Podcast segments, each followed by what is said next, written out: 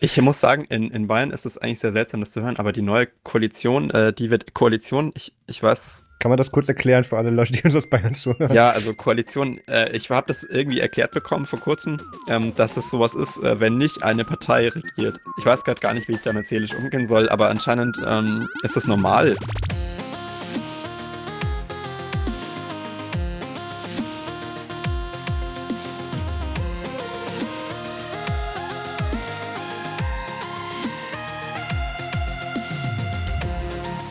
Hallo und herzlich willkommen zum Nerds und Podcast Folge 45. Heute ist der 10. November 2018 und mit dabei ist der Max. Hallo und der Marius. Hallo. Heute mal ohne Geräusche. Ja. ja. Ist, wer hätte damit rechnen können, dass wir beide hier senden? Das ist. ich bin, ich bin mehr als überrascht. Wir müssen irgendwann mal so eine Folge machen, da stellen wir einfach irgendwelche anderen Leute hin und die machen dann die Folge. Ganz ehrlich, ähm. der Test wäre ja wirklich, ob es den Zuhörern auffällt. Glaub ja ne? nicht. Also so im Endeffekt, ähm, wenn die einfach äh, nie äh, wirklich den, den Schleier fallen lassen und das die ganze Zeit durchziehen. Genau, dann, die nennen sich dann auch Max und Mario. So ja, und dann st stellt sich das Gehirn auch irgendwie drauf ein und äh, versucht dann sozusagen auszublenden, dass das gerade anders klingende Stimmen sind. So wie mit, mit, der Folge, wo ich eigentlich gar nicht da war, wo meine Stimme halt so verzerrt war durch die andere ja. Person, die da gesprochen hat. Genau, ja, nee, da haben wir dich ja mit Minecraft äh, äh, synthetisiert. Richtig. Also seine Stimme zumindest. Es ist nie jemand aufgefallen, die haben das wirklich gekauft. Ja. Das Publikum lässt sich so recht verkohlen, wenn sie an etwas glauben wollen. Ich finde das gut, dass diese Folge schon direkt nach dem Intro derailt.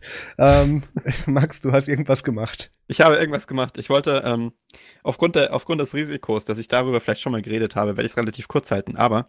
Sagte er und. Aber. ja. ähm, ihr kennt das doch, ne? Ihr hostet eure eigene Infrastruktur, wie ihr es tun solltet, und dann fällt euch auf, hey, eine Nextcloud alleine reicht mir nicht mehr. Ich möchte nun auch Chat-Server, E-Mail-Software, und eine Videoplattform hosten, wie, wie man das halt so kennt. Ne? Ein, ein schöner Samstagnachmittag geht da hin und man bekommt diese, diese welterobernden Gedanken. Doch dann fällt einem auf, oh, ich habe ja nur eine IP-Adresse. Was tun? Denn es gibt ja durchaus mehrere Anwendungen und man möchte die ja alle verschlüsseln. Äh, denn Verschlüsselung ist gut, wie wir gelehrt haben, gelernt haben. Und Verschlüsselung erfordert halt, dass man, ähm, äh, dass man vor allem bei Let's Encrypt äh, eine, eine Anwendung hat, äh, die auf Port 80 läuft und Let's Encrypt dann halt den Port 80 kurz reserviert, ähm, da halt dieses Acme-Challenge macht und dann dir ein Zertifikat rausschüttelt am Ende. Ähm, so, so weit, so gut. Das Problem ist natürlich nur, dass du ähm, Let's Encrypt dann nicht auf andere Ports richten kannst, ne? Äh, dumme Wenn Sache. du das sagst, ja. Ja, das ist, das ist ein großes Problem, weil das heißt, du könntest zwar ähm, deine anderen Applikationen hosten, indem du ihnen halt einen anderen Port gibst. Das heißt, dein Nextcloud läuft jetzt auf Port 80, ne? Das heißt, die hat ein Zertifikat, alles gut. Aber wenn du jetzt noch irgendwie deinen, keine Ahnung, File-Server mit Webinterface oder deinen, äh, dein, dein äh, deinen Chat-Server mit Webinterface, ähm, mhm. äh, dass du den jetzt halt, äh, da, dann möchtest du auch ein Zertifikat für, das sich halt automatisch erneuert, aber das kann dann halt nicht mehr auf Port 80 laufen, äh, weil da ja schon Nextcloud hockt ähm, und dann musst du halt kreativ werden. Und ich ich, äh, liebe Leute, die ihr da draußen seid und unter diesem Problem leidet, habe eine Lösung gefunden. Also im Endeffekt hat das Internet die Lösung für mich gefunden, aber ich werde jetzt hier einfach mal wiedergeben und so tun, als wäre ich drauf gekommen. Ähm, und zwar äh, Domain Validation. Das ist äh, ähm, eine andere Methode, die Let's Encrypt auch unterstützt, um, ähm, um Zertifikate für Domains zu bekommen. Äh, weil ich bin kein so Fan von diesen Wildcard-Zertifikaten, also dass man halt ein Zertifikat hat für die ganze Domain und dann halt alle Subdomains zertifizieren kann. Das ging natürlich auch. Aber was ich cooler finde, ist, wenn man halt für jede Domain ein einzelnes Zertifikat hat. Ähm, und das dann halt auch so schön containerisieren kann. Und der Trick bei Domain Validation ist, dass ähm, die dass deine, dass dein Zertifikat nicht äh, von Let's Encrypt darüber bestätigt wird, dass du ähm, dass du halt einen Port aufmachst auf irgendeiner richtigen Maschine, sondern dass eine Software, die von irgendwo aus gestartet werden kann, das muss nicht mal hinter deiner IP-Adresse sein, sich einloggt bei deinem äh, Domain-Provider ähm, dort in, dem, in diesem Textfeld von der Domain, diesem Freitextfeld, wo man halt so Kommentare reinschreiben kann, das nie jemand nutzt, ähm, mm, halt ja. einen, so ein Token äh, reinschreibt und Let's Encrypt dann halt prüft, ob das der Token ist, den sie erwarten. Und wenn es der Token ist, dann beweist es die Kontrolle über die Domain von dir aus und dann bekommst du für die Domain ein Zertifikat auf dem Rechner, wo du sie brauchst und musst dafür keinen Port geöffnet haben. Ich finde das, das, super interessant, was für Probleme ich nicht habe. Das ist. Also, ja, also da, da wie, wie kommt man, wie kommt was man, man sich rumschlagen muss. Ja, ich habe ja. das Problem, dass ich halt gerne mehr als einen Service ähm, bei mir zu Hause machen würde. Und äh, dann hat man halt, aber du brauchst halt SSL-Zertifikate für den ganzen Quatsch. Und ich möchte ja nicht irgendwie die von Hand erneuern müssen oder selbst signieren. Ähm, und dann musst du halt irgendwie auf irgendwas kommen, was trotzdem noch funktioniert, auch wenn du nur eine IP-Adresse hast, was du zu Hause halt nun mal leider hast. Ähm, und das ist eine relativ äh, gute Lösung dafür. Das einzige Problem ist, und da müsst ihr aufpassen, ist, dass ihr eure Domain bei einem Hoster liegen haben müsst, der sowas unterstützt. Es gibt derer ungefähr sechs. Ähm, und äh, das könnt ihr dann auf dem Let's Encrypt Thirdbot-Dings äh, nachgucken. Da gibt es so Plugins für die einzelnen Hoster. Und dann, ich habe das bei OVH jetzt gemacht. Das geht aber auch noch bei ein paar anderen. Ich musste leider extra umziehen, deswegen. Aber. Äh, und du bist nicht zu unserem Haus- und Hofsponsor und Hoster gegangen? Die können das nicht. Was? Ja. Du brauchst, äh, die müssen halt äh, eine API haben, ähm, die halt, äh, wo du halt in Domains Sachen eintragen kannst. Und das können nur so eine Handvoll Hoster. Aber ich bin sicher, wenn du Matze anschreibst, wird er das für dich machen. Das, ja. da gehe ich mal stark von aus. Wenn man, ja, können, können wir auch probieren. Aber äh, generell ähm, ist das halt eine ein ziemlich trickige Geschichte und diese Plugins ähm, für, für Let's Encrypt sind halt nur so von ein paar Providern und da müsst ihr halt einen finden, der das kann. Ähm, und dann äh, könnt ihr wirklich bei eurer IP-Adresse zu Hause mehrere Dienste betreiben mit gültigen Zertifikaten. Ähm, und das ist geil. Das ist okay. mein Kommentar zur Woche. Bildung gleich am Anfang des Podcasts. Ich hoffe, 50% haben schon abgeschaltet, weil jetzt wird es auch nicht mehr besser. Ja, ich, ich oh, Dankeschön, ja. ähm, Gott. Soll ich da denn weiter? Können wir nochmal anfangen? Nein. Ähm, ja, was habe ich gemacht? Ähm, ich habe ähm, meinen größtenteils meines Freitagabends und ein Großteil meiner Samstagnacht oder Samstagmorgen damit verbracht, Ubuntu Touch zu installieren. Wie das halt so ist. Kennt ähm, also es Wer war so. Es, es, es, war so, habe ich vorhin schon Max gesagt, ich gehe am Freitag aufs Amt und gebe unseren Gewerbeantrag ab und, und so weiter für Nerdzoom, äh, beziehungsweise meinen. Und ähm, da haben wir jetzt natürlich auch neben dem Geschäftskonto auch eine, eine Geschäfts-SIM-Karte äh, natürlich jetzt mal beantragt und bestellt und habe gedacht, okay, dem muss ja im Prinzip irgendwie SMS und empfangen und, und irgendwie toter Briefkasten sein, beziehungsweise Anrufbeantworter. Ähm, sollte ja eine Ubuntu-Form wahrscheinlich für reichen. Hab dann in meinen Schrank geguckt, ähm, der ist mir wieder aufgefallen, ich habe immer noch 17 Geräte, die damit funktionieren würden. ähm, hab dann Dalton angeschrieben, Dalton Durst, liebe Grüße, der hört uns eh nicht, aber Jan hört uns vielleicht mal wieder. Ja. Ähm, beziehungsweise ich sage ihm, dass er sich anhören soll, damit er reinhören. Und ähm, das wird jetzt auch, äh, da wird jetzt sehr viel Feedback mit dabei sein.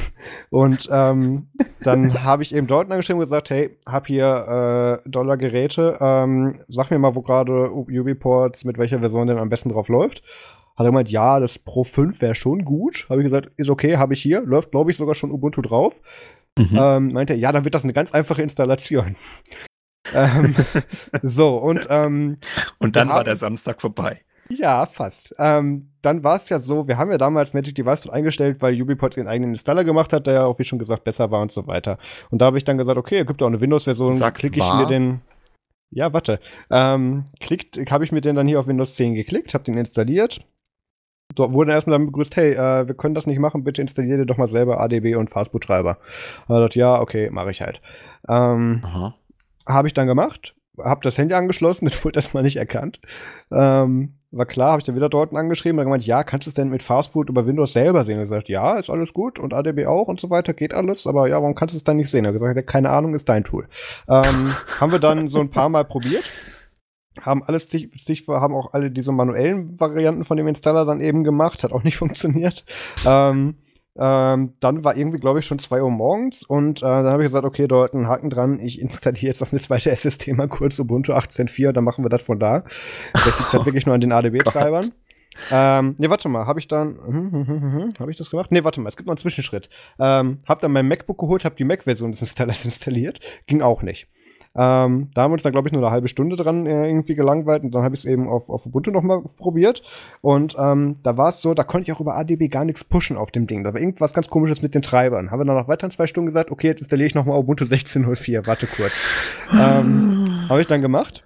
Und ähm, da ging es wieder nicht, aber wir konnten ein paar Files pushen. Und dann kam wir zu dem Ergebnis, dass das Pro 5, was ich hier rumliegen habe, ich weiß gar nicht, wie das in meinen Besitz kam eigentlich, ich habe das ungute Gefühl, das gehört irgendeinem Zuhörer und ich sollte das irgendwann mal zurückschicken. Ähm, Wahnsinn. Wenn das derjenige weiß und uns gerade zuhört, dann kann der mir das bitte mal schreiben. Dann, dann kaufe ich ihm das entweder ab oder dann kriegt er das wieder. Ähm, und ähm, haben dann festgestellt, ja, das ist anscheinend so eine China-gelockte Variante, die ich hier habe. Da kannst du das gar nicht drauf installieren, obwohl das schon Ubuntu drauf läuft. Aber ähm, also es gibt eine Möglichkeit, die alten Canonical Images zu installieren und die sind dann auch ganz gut da drauf und kann man auch updaten. Aber irgendwie hat UbiPorts da nicht die richtigen ähm, Tools für und auch nicht die richtigen Images für. Für dieses Modell. Und ähm, haben dann irgendwie nach, ich glaube, vier oder fünf Stunden dann aufgegeben und ich habe dann hab das dann zuerst auf meinem, wo habe ich das denn installiert? Ich glaube, als nächstes habe ich es dann auf meinem OnePlus One installiert. Ja. Und dann nebenher noch auf dem MX4, weil das ja bessere Hardware hatte. Aber das hat dann auf Anhieb funktioniert. Das ha ich, ich, ich Auch weiß nicht mehr. Ich weiß nicht mehr von welchem Betriebssystem ich es dann gemacht habe, aber okay. irgendwann hat es dann funktioniert. Ähm, also es lag nicht am Installer. Ich habe dabei mehrere Usability-Probleme mit dem Ding gehabt, weil das Ding einfach so geht nicht Error 0 und so gesagt hat. Ja, das ist jetzt sehr aufschlussreich, vielen Dank. ähm, ja. Nee, also das, das, das, ich, so habe ich mir, ich habe mir genauso vorgestellt, wie ich mir meinen Freitagabend verbringen werde. Das war genau der Plan quasi. Ähm, hab damit nach fünf Minuten gespielt, festgestellt, ja, mag ich immer noch nicht und habe wieder Lineage installiert. Also, ähm, das, das war mein also, Samstagabend. Ich finde es schon massiv viel besser als früher so. Ist also, es bestimmt. Kann aber immer noch nicht dabei Ziemlich geil. Also, aber ich meine, Lineage ist, äh, ist auch eine gute Sache. Ja, habe ich dann installiert auf meinem Nexus 4. Ja. Weil, ähm, obwohl Apple Pay ja diesen Monat noch in Deutschland starten wird, oder zumindest dieses Jahr noch, ähm, Wer weiß. Und jetzt auch, nee, ich weiß, dass das so ist, weil jetzt auch die ganzen okay. Banken die Seiten online haben und auch die Apple Pay-Seite jetzt auch auf Deutsch übersetzt wird. Es kommt jetzt auf jeden Fall und die ganzen teilnehmenden Banken haben es ja schon bestätigt. Da kommen wir aber nachher im Thema zu, glaube ich. Nee, kommen mhm. gar nicht, habe ich rausgenommen. Ähm, und jetzt bis dahin schleppe ich halt mein iPhone X und mein Nexus 4 mit ähm, zum Bezahlen. Aber ich freue mich, wenn ich dann auch endlich mit meiner Uhr bezahlen kann. Ähm, genau, das war im Prinzip so mein, mein äh, Samstagabend und oder Freitagabend. Und ähm, was kann man Schöneres machen? Genau, ja, es war ein bisschen viel Aufwand für ein bisschen wenig Ertrag, aber war wieder ganz nett, das mal auszuprobieren, hat Spaß gemacht. Ähm, kann ich nur empfehlen, wenn ihr Gerät habt, die im Schrank verstauben, ähm, macht das doch mal. Genau, dann ähm, gibt's Feedback zur letzten Folge und zwar ist genau das passiert, was wo ich damals schon gedacht habe, als ich es gesagt habe letzte Woche, dass genau das passieren wird, nämlich einerseits ähm, durfte ich mir von etlichen Seiten anhören, was für was für ein äh, ich glaube, ein paar gingen so weit zu sagen, wie sehr ich doch von Tesla gekauft wäre. ähm, die Antwort auf, darauf ist wie immer, ich wünschte, es wäre so. Ähm, und eben, ähm, ja, ich, ich grüße an dieser Stelle die Diesel-Lobby und die, die sich dafür halten. Ähm, es gab jedenfalls auch richtige Kommentare, und zwar zum Thema Mastodon, wo ich auch schon die Befürchtung hatte, dass sich da Leute melden, wenn ich dann meine Meinung wieder zu sage. Ja. Und hat der Thomas auf nerdzoom.de geschrieben unter den Kommentaren. Beim Thema Mastodon musste ich fast in die Tischkante beißen. Immer wieder hör, hört man die mangelnde Reichweite als Argument. Wo soll sie denn herkommen, wenn alle so denken? Reichweite ja, entsteht ja. ja jetzt warte mal kurz ab, ich habe da auch was da zu sagen. Da hat der gute Thomas Lass nicht mich, So funktioniert das nicht. Lass mich den ganzen Kommentar lesen und danach. Ähm, wo soll sie denn herkommen, wenn alle so denken? Reichweite entsteht ja nicht von selbst. Für ein Projekt, das es erst seit äh, so einer kurzen Zeit gibt, ist es schon sehr gut benutzbar. Aber wenn niemand Mastodon und dem Fediverse eine Chance gibt, wird sich auch nie etwas tun. Und gerade Leute, die schon bei Twitter und so weiter eine gewisse Reichweite haben, können solche Projekte weiter nach vorne treiben. Aber da passiert leider nichts. Und dann hat er noch einen weiteren Kommentar geschrieben, ich habe vor lauter Aufregung die Grüße vergessen, sorry, für da, sorry for that. Gruß Thomas. Äh, liebe Grüße zurück. Ähm, ich kann diese Haltung durchaus sehen, aber ich habe bereits ein soziales Netzwerk, was mir sowohl die Reichweite als auch alle Möglichkeiten gibt. Ich brauche da kein zweites von. Ich dachte, und wenn das zweite, Mangelerscheinung, jetzt ist ja Google Plus weg. Gerade weil wir da auch so viel Reichweite hatten, ja, genau. ähm, nee. Ähm, es, äh, ich, ich, klar, ich sehe das natürlich, dass es nur besser wird von Leuten, die natürlich auch die Plattform damit äh, dann eben bereichern und Leute dazu bringen, dahin Wenn wir Donald gehen. Trump dazu kriegen, das wäre geil. Ja, ich hätte jetzt irgendeinen anderen Promi angeführt, aber nimm ruhig mal äh, äh, hier äh, Trump Force One. Ähm, ich, ich sehe das nicht als meine Aufgabe. Donald Absolut Trump dazu nicht. zu bringen. Äh, ja, Oder absolut. Ich sehe es nicht als meine Aufgabe, ja. Donald Trump dazu zu bringen, Mastodons zu benutzen. Ähm, das wäre allerdings sehr witzig. Das könnte ein cooles das, Video werden. Das, also das wäre wirklich lustig, wenn er, wenn er, wenn er, echt, aber egal. Ja. ja. Nee, also ähm, meine Meinung dazu hat sich nicht geändert, auch wenn ich durchaus seinen Standpunkt sehen kann. Mastodon.whitehouse.gov eigene Instanz. Ähm, ich ich wäre so, das wäre großartig. Weißt du, ich, ich habe ich hab halt das Problem damit, dass ich keinen Sinn sehe, wenn wir eben solche Social-Media-Plattformen dann eben parallel befeuern. Weil das Einzige, wo ich mich drauf herablassen könnte, ist in dem Fall dann im Prinzip eine Automatisierung einzurichten. Das ist das gleiche, was wir auf Twitter machen, auch auf Mastodon gepostet. Auf Mastodon wirst du aber nicht gepunished dafür, dass du automatisiert postest. Das wirst du auf Twitter auch nicht. Ich dachte schon, bei Facebook ist so punished, oder? Das ist ein anderes Thema, da funktioniert das ein bisschen anders. Aber jedes Social Media hat ja eine eigene Dynamik und eigene ja. Sachen. Zum Beispiel äh, Bilder poste ich auf Instagram, dann gibt es Soundcloud-Sachen und so weiter. Ähm, ähm, ich ich habe keine Verwendung für Mastodon. Ich habe bereits ein, ein, Social Media, was das komplett abdeckt und was das sehr viel besser macht und sehr viele bessere Möglichkeiten hat. Und da habe ich, da sehe ich jetzt nicht, dass meine Aufgabe irgendwie ähm, vorausschauend jetzt dafür zu sorgen, dass das da die andere Plattform mehr Reichweite beginnt, äh, gewinnt. Da, ich da habe ich nichts von. Der Plattform hat ja auch nichts davon, wenn die Leute, die drauf sind, keinen Bock haben, drauf zu haben, ne? Äh, keinen Bock haben, drauf das, zu das sein. Kommt noch, das kommt noch dazu. Ja. Was wir allerdings, ähm, gerade einfach, weil wir alles mitnehmen müssen, im Jahr 2019 mit der Firma für Nerdsum dann gerne machen können, ist, dass ich da einen automatisierten Bot einrichte auf irgendeiner dieser Plattformen, die da wieder nicht, ich, ich könnte mich schon wieder in Rage reden, ähm, irgendwo da drüben dann eben einrichten werde. Und der dann automatisiert dahin postet und äh, wer das möchte, kann uns doch dann da bitte abonnieren. Aber ähm, solange sich das Ding halt nicht wie eine weltweite Plattform verhält und auch so eine Reichweite hat, brauche ich das nicht. Habe ich schon. Punkt. Ja, mein Gott. Also wie gesagt, äh, ich glaube, am Anfang äh, von solchen Projekten ist es immer wichtig, dass man äh, genug Enthusiasmus und, und, äh, und ähm, Entwicklungsarbeit reinsteckt, dass das Ganze so gepolished ist, dass die Leute es gar nicht mehr checken. Grüße, ist, äh, ich grüße die Leute, die im Hintergrund bei dir rumschreien. Ja, Grüße, Grüße zurück von den Leuten, die schreien. Wahrscheinlich schreien sie nochmal gleich zurück. Ähm, ich glaube halt, dass, äh, dass das am Anfang, vor allem Mastodon ist jetzt ja auch noch nicht so alt. Ne? Ich meine, die hatten einen ziemlich großen Aufschwung ähm, vor ein paar Monaten, da ging es richtig rund, äh, tausend von Accounts erstellt und äh, viele Mastodon-Instanzen, viele Admins waren auch teilweise überfordert mit dem Influss in, wie sagt man, mit, mit dem Reinfluss, äh, Reinströmen von ich neuen hätte gelacht, wenn du Influence gesagt hättest. mit dem Influence neuer ja. Mitglieder. Aber das war halt äh, schon so, da hat man halt gesehen, dass das Ganze ähm, noch halt ein bisschen äh, noch halt ein bisschen überfordert war für die meisten Leute auf den kleineren Instanzen. Das Tolle war ja natürlich, dass man das Ganze ein bisschen ausbalancieren konnte. Manche Instanzen haben dann einfach dicht gemacht und gesagt, so, wir nehmen es niemandem auf, aber könnt ihr gerne auf die anderen Instanzen gehen. das, das fand ich auch so, so jedenfalls. Ja, aber an sich ist es durchaus ein Vorteil, weil ich meine, klar, das Wichtigste ist natürlich, dass die Admins auf den jeweiligen Instanzen nicht überfordert sind von ihrem Job. Das ist ja auch eine wichtige Aufgabe, dass man sich da den, äh, richtig kuriert drum, äh, den Content richtig kurieren kann äh, und die ganze ich, Zeit ich will, das, ich will nicht, dass da jemand meinen Content kuratiert oder irgendeiner ja, das macht die bei Twitter ja auch. Also, ja, bei Twitter halt ist es aber anders. Ich will da eine globale, zentralisierte Plattform für haben. Ich will da nichts irgendwie verteiltes in verschiedenen Instanzen haben, die dann irgendwie da miteinander reden können an oder sich, auch nicht. An sich da äh, sehe ich keinen ja Vorteil nicht mehr merken. Also, ja, das, das Problem ist, ja ist, das merkt man aktuell sehr und es, es agiert nicht als eine einzige oder zentralisierte Plattform. Es, es tut als ganz viele Verstreutes reagieren und das macht aktuell keinen Spaß. Geschweige denn, dass es keine Reichweite hat. Aber egal. Ja, ähm, egal. Auf jeden Fall. Äh, Wie gesagt, Feedback. 2019 für Nerdzoom, ja, ist okay. Lasst mich in Ruhe, ich richte das Ding ja schon ein. Aber ähm, persönlich bin ich noch nicht überzeugt. Aber wir werden es mitnehmen und vielleicht tut sich dann ja was. Ich werde sehen. Jedenfalls, Thomas, vielen Dank für den Kommentar. Ähm, und ausnahmsweise hat jetzt Max noch mal was ja, ich, zurückgeben. Ich, ich habe eine, eine Feedback-Aufgabe. Ich dachte mir, ich nutze mal dieses großartige Netzwerk an intelligenten Leuten da draußen und äh, bettle mal um eine Eingebung, ähm, weil ich suche nach einer Software, ähm, mit der ich äh, Netzwerke mappen kann. Also im Sinne von, ähm, ich brauche irgendwas, um mir aufzuschreiben, äh, was für eine IP ein Kasten hat äh, und eine Beschreibung für den Kasten und Portnummern von verschiedenen Services, die auf einem bestimmten Kasten drauflaufen.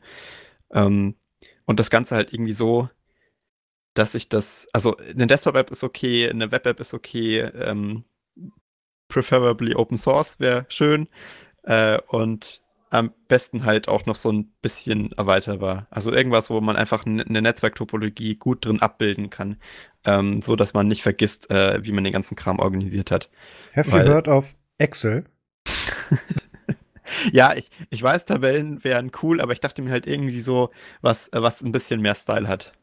Also ich, ich finde jetzt hier gerade einfach, weil ich habe einfach mal äh, Network Mapping Tools einfach mal gegoogelt und da finde ich ganz ja, viele Sachen. Ist da nichts dabei? Aber das ist, äh, finde ich, alles nicht so, nicht so cool. Und ich dachte mir, vielleicht nutzt ja jemand, äh, irgend so ein Admin da draußen schon was richtig Gutes ähm, und äh, schickt einfach mal Vorschläge zu äh, und, und äh, wenn ich, wenn ich was richtig Gutes finde, dann, ähm, dann äh, rede ich nochmal drüber in der nächsten Folge oder so.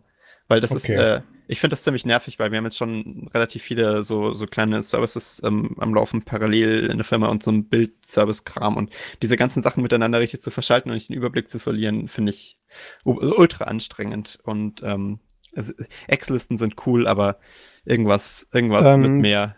Pro probier doch mal äh, JNetMap aus. Ähm, das, das, äh, also JNetMap. Das, das sieht hier auf den Screenshots nach einem nach, nach, einer Kopie vom Packet Tracer von Cisco aus. Ähm, dürfte aber ungefähr das abdecken, was du suchst. Aber ist halt, ja. du musst halt alles einzeln pflegen und so weiter, ne? Ist klar. Ich weiß, ja, ja. Und so wie das hier aussieht von der Grafik, sollte das auch für Ubuntu verfügbar sein. Zumindest ja, natürlich, stark das ist, aus. Das ist, äh, da gibt es so einen Eintrag auf, Umge äh, auf den Ubuntu-Foren dazu. Das habe ich auch schon gesehen.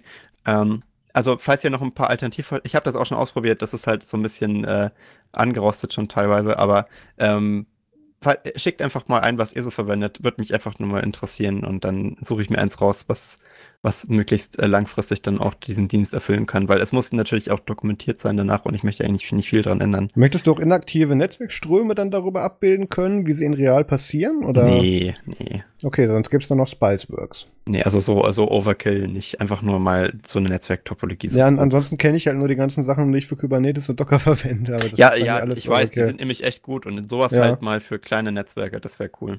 Ja, ich glaube, du musst eine große Software nehmen und die dann für ein kleines Netzwerk verwenden. Ich glaube, dazwischen gibt es nicht so viel. Verdammt. Also, falls ihr irgendwas wisst, wäre super. Ähm, das wäre so mein Feedback-Aufruf. Call to Action. Call to Action, genau. Es ist, ist sehr gut. Äh, jetzt müssen wir noch ein Gewinnspiel dranhängen, oder wie macht man das? Natürlich. Genau, wer, wer Max dann Gutes empfiehlt, dem schicke ich einen Nerd zum Schlüsselanhänger und Button und Aufkleber. So, ähm, kurz neben mich gucken, was habe ich hier auf dem Schreibtisch liegen. So, ähm, dann hast, darfst du heute mal mit einem Thema anfangen. Ach nee, darfst du gar nicht. Vorher müssen wir noch Feedback ja was sagen. Wenn ihr auch Feedback, Fragen, Anregungen, Kritik an Mastodon oder was auch immer habt, dann schickt uns eine E-Mail an, an podcast.nerdzoom.de und kommt in unsere Telegram-Gruppe unter nerdzoom.de slash telegram, wenn ihr uns interaktiv anschreien möchtet. Das ist auch immer jeder, jederzeit möglich. Und dann sind wir noch auf Twitter, Instagram und YouTube und ähm, bin gespannt, wann ich diesen, diesen wiederkehrenden Block, Block hier, den wir immer in die Docs haben, dann auf Mastodon erweitern darf. Ähm, Nicht mehr genau. lange. Ja, nicht mehr lange tatsächlich. Ähm, ja, an sich. Wir, knacken auch, wir knacken auch bald eine magische Folgenzahl. ähm, oder reden wir dann drüber. Ähm, dann, Max, du hast ein Thema mitgebracht. 45 ist magisch. Äh, auf jeden Fall, äh, richtig, äh, Themen. Ähm, äh, der, äh, der in, in, in Schweden. Kennt, kennt ihr alle Schweden, dieses Land da oben im Norden? Ähm, findet zurzeit ein großartiger Rechtsstreit statt von einer, von einer einer, einer, einer Breite, die man sich gar nicht äh, vorstellen kann. Es gibt dort einen Internet-Provider, äh, der heißt, heißt, Bahnhof und ähm, ja, der heißt okay. wirklich so. die Schweden haben einfach Humor, sorry, das muss man mal zugeben. Ähm, und die haben, äh, und die wurden verklagt von Elsevier, weil sie Sci-Hub äh, angeboten haben. Also, was heißt angeboten? Sie haben einfach Sci-Hub nicht blockiert äh, gehabt und äh, deswegen hat Elsevier sie verklagt, dass sie doch bitte Sci-Hub blockieren sollen, weil Sci-Hub ist diese, ähm, ich möchte diese Plattform natürlich niemandem empfehlen. Ähm, aber für die Leute, denen ich sie nicht empfehlen möchte, gibt es auch einen ganz tollen Twitter-Bot, äh, der einem sagt, welche Domain von dieser Domain ich nicht empfehlen möchte, zurzeit aktiv ist und nicht geblockt wurde. Ähm, auf jeden Fall, äh, diese, diese. Was, was kann das denn? Was macht das denn? Das ist eine, eine Plattform, die ich natürlich nicht empfehlen möchte, die äh, dir Papers findet, indem du ihnen äh, die, äh, die DOI von dem äh, wissenschaftlichen Paper, das du finden möchtest, vorklatscht und dann äh, lädt es dir das automatisch runter als PDF. Es ist freie Wissenschaft in seiner reinsten Form.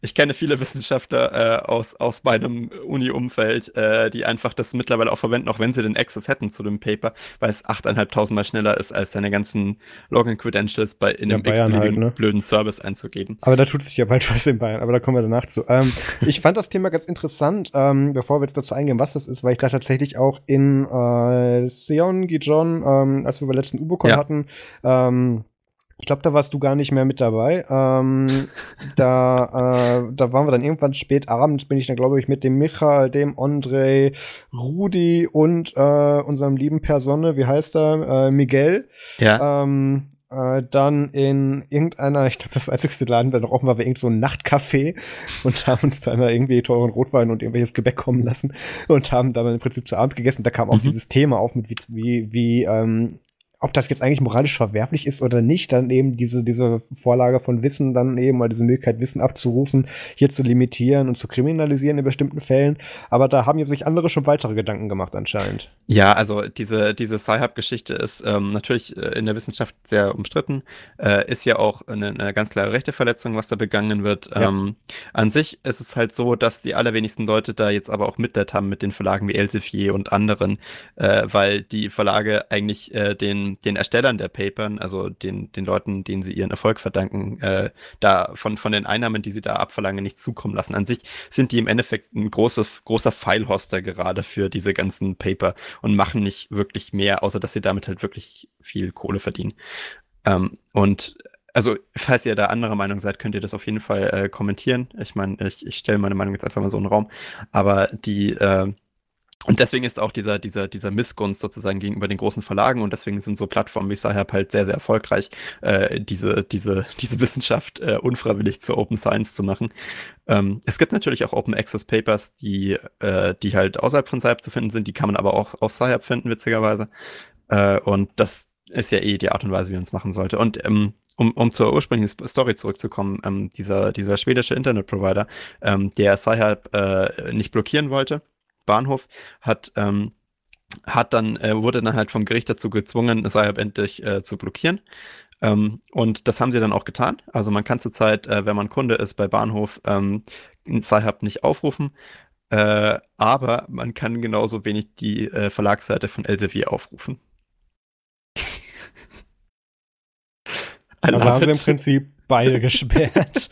das ist schon tatsächlich sehr charmant, ja. Das ist so geil. Äh, also ich meine, natürlich, sie mussten halt diesem Gerichtsurteil ähm, nachgeben, ähm, aber der Fakt, dass sie jetzt auch die Leute, die sie verklagt haben, blockiert haben, äh, zeugt schon von großen, von, von großem Sinn für Ironie und einem guten, einem guten Gespür für Humor. Die äh, Aktion ist an sich ähm, legendary, weil äh, der Provider halt super klein ist. Das ist halt so ein, so ein nerdiger Mini-Provider und die haben sich jetzt halt einfach diesen Rechtsstreit mal gegönnt, äh, sind äh, mit, mit einem Verlust halt jetzt daraus hervorgegangen.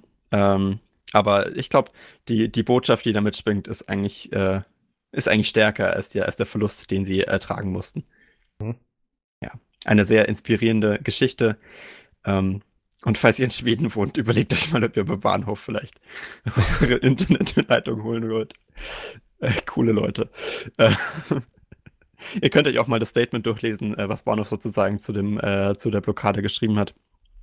Ähm, ist, ist äh, sehr saftig und äh, der gesamte Gerichtsprozess ist, äh, ist, ist einen, einen zweiten Blick wert, aber ja, dafür haben wir heute keine Zeit mehr. Das stimmt. Aber Schweden sind ja nicht die einzigsten, die äh, gerade versuchen, das Internet zu revolutionieren. Ja, also Schweden ist, ist es natürlich hinten dran. Schweden ist immer Platz zwei hinter, hinter dem einzig wahren Land äh, Bayern, wo das Internet nicht nur erfunden wurde, sondern auch sein auch Ende aus der Dose wird. kommt. Achso, das Ende. ja, definitiv. Ich glaube, wenn dann da. Ja. Wir bauen, wir bauen gerade schon das Ende an ans Internet. Ähm, aber ja, stimmt. Wir haben ja festgestellt vor der Aufnahme, der Herr Seehofer hat jetzt einen eigenen Twitter-Account. Ich muss sagen, in, in Bayern ist es eigentlich sehr seltsam, das zu hören, aber die neue Koalition, äh, die wird Koalition, ich, ich weiß, kann man das kurz erklären für alle Leute, die uns aus Bayern zuhören? Ja, also Koalition, äh, ich habe das irgendwie erklärt bekommen vor kurzem, ähm, dass das sowas ist, äh, wenn nicht eine Partei regiert. Ähm, aber und ich weiß, dann? ich weiß gerade gar nicht, wie ich damit seelisch umgehen soll, aber anscheinend ähm, ist das normal irgendwo. Äh, und diese Koalition, die wir jetzt gerade haben, die ist jetzt nicht normal, die ist nämlich schwarz-orange und die meisten Leute fragen sich, orange, hä? Was ist jetzt orange? Kommen die farbigen her, würden manche sagen. Ja, ja also ich meine, Orange, glaube ich, kennt man auch in äh, fast keinem anderen Bundesland. Ähm, aber diese freien Wähler, die sich dahinter verbergen, äh, sind, sind wohl, naja, sind, sind im Endeffekt auch so ein CSU-Abklatsch. Äh, und dementsprechend äh, gut sind ihre Ideen fürs Internet. Oh ja. Ähm.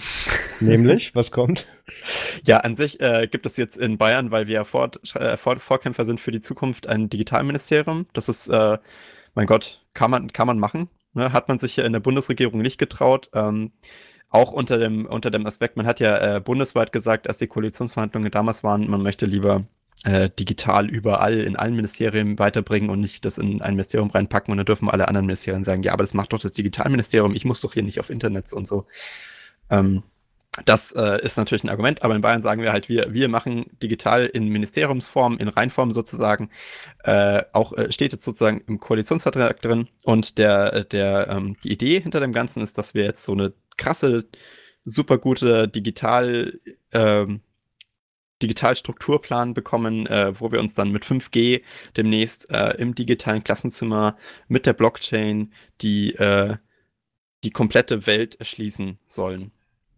Leitet das dann der Herr Maaßen? Oder? Das steht noch nicht fest. Leider haben sie noch keine Köpfe genannt, die äh, Rollen werden dem vorstehen. Achso.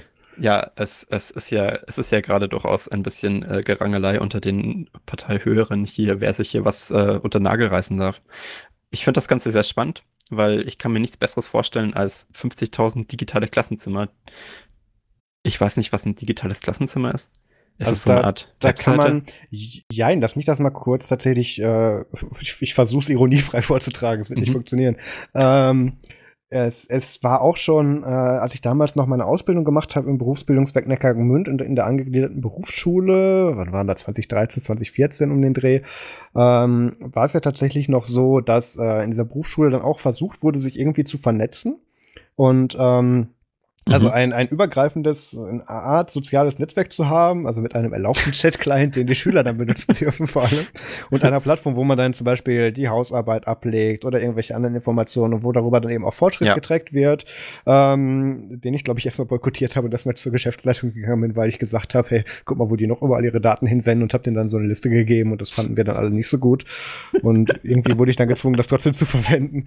Ähm, ja, ich, ich habe gesagt, das klappt nicht lange ironiefrei und ähm, ja, das ist dann eben so der Plan, dass du dich dann eben darüber vernetzt, dass Sachen eingesehen werden können und dass es damit eben dann auch Klassen vergleichen werden können, damit du darüber eben den gesamten Fortschritt trackst, tracken kannst. Und ähm, das ist ungefähr das digitale Klassenzimmer. Was die hier, glaube ich, oder hoffentlich meinen, ist ähm, natürlich die, der theoretische Ansatz noch nicht der praktische, wie er weitergedacht ist, weil ich glaube, so weit sind wir auch in Bayern noch nicht. Also ähm, das Klassenzimmer ist das, das Klassenzimmer ja ähm, modernisiert werden mhm. mit Hardware, dass dieser IT-Unterricht in Anführungszeichen überhaupt eine Digitalisierung erstmal stattfinden kann.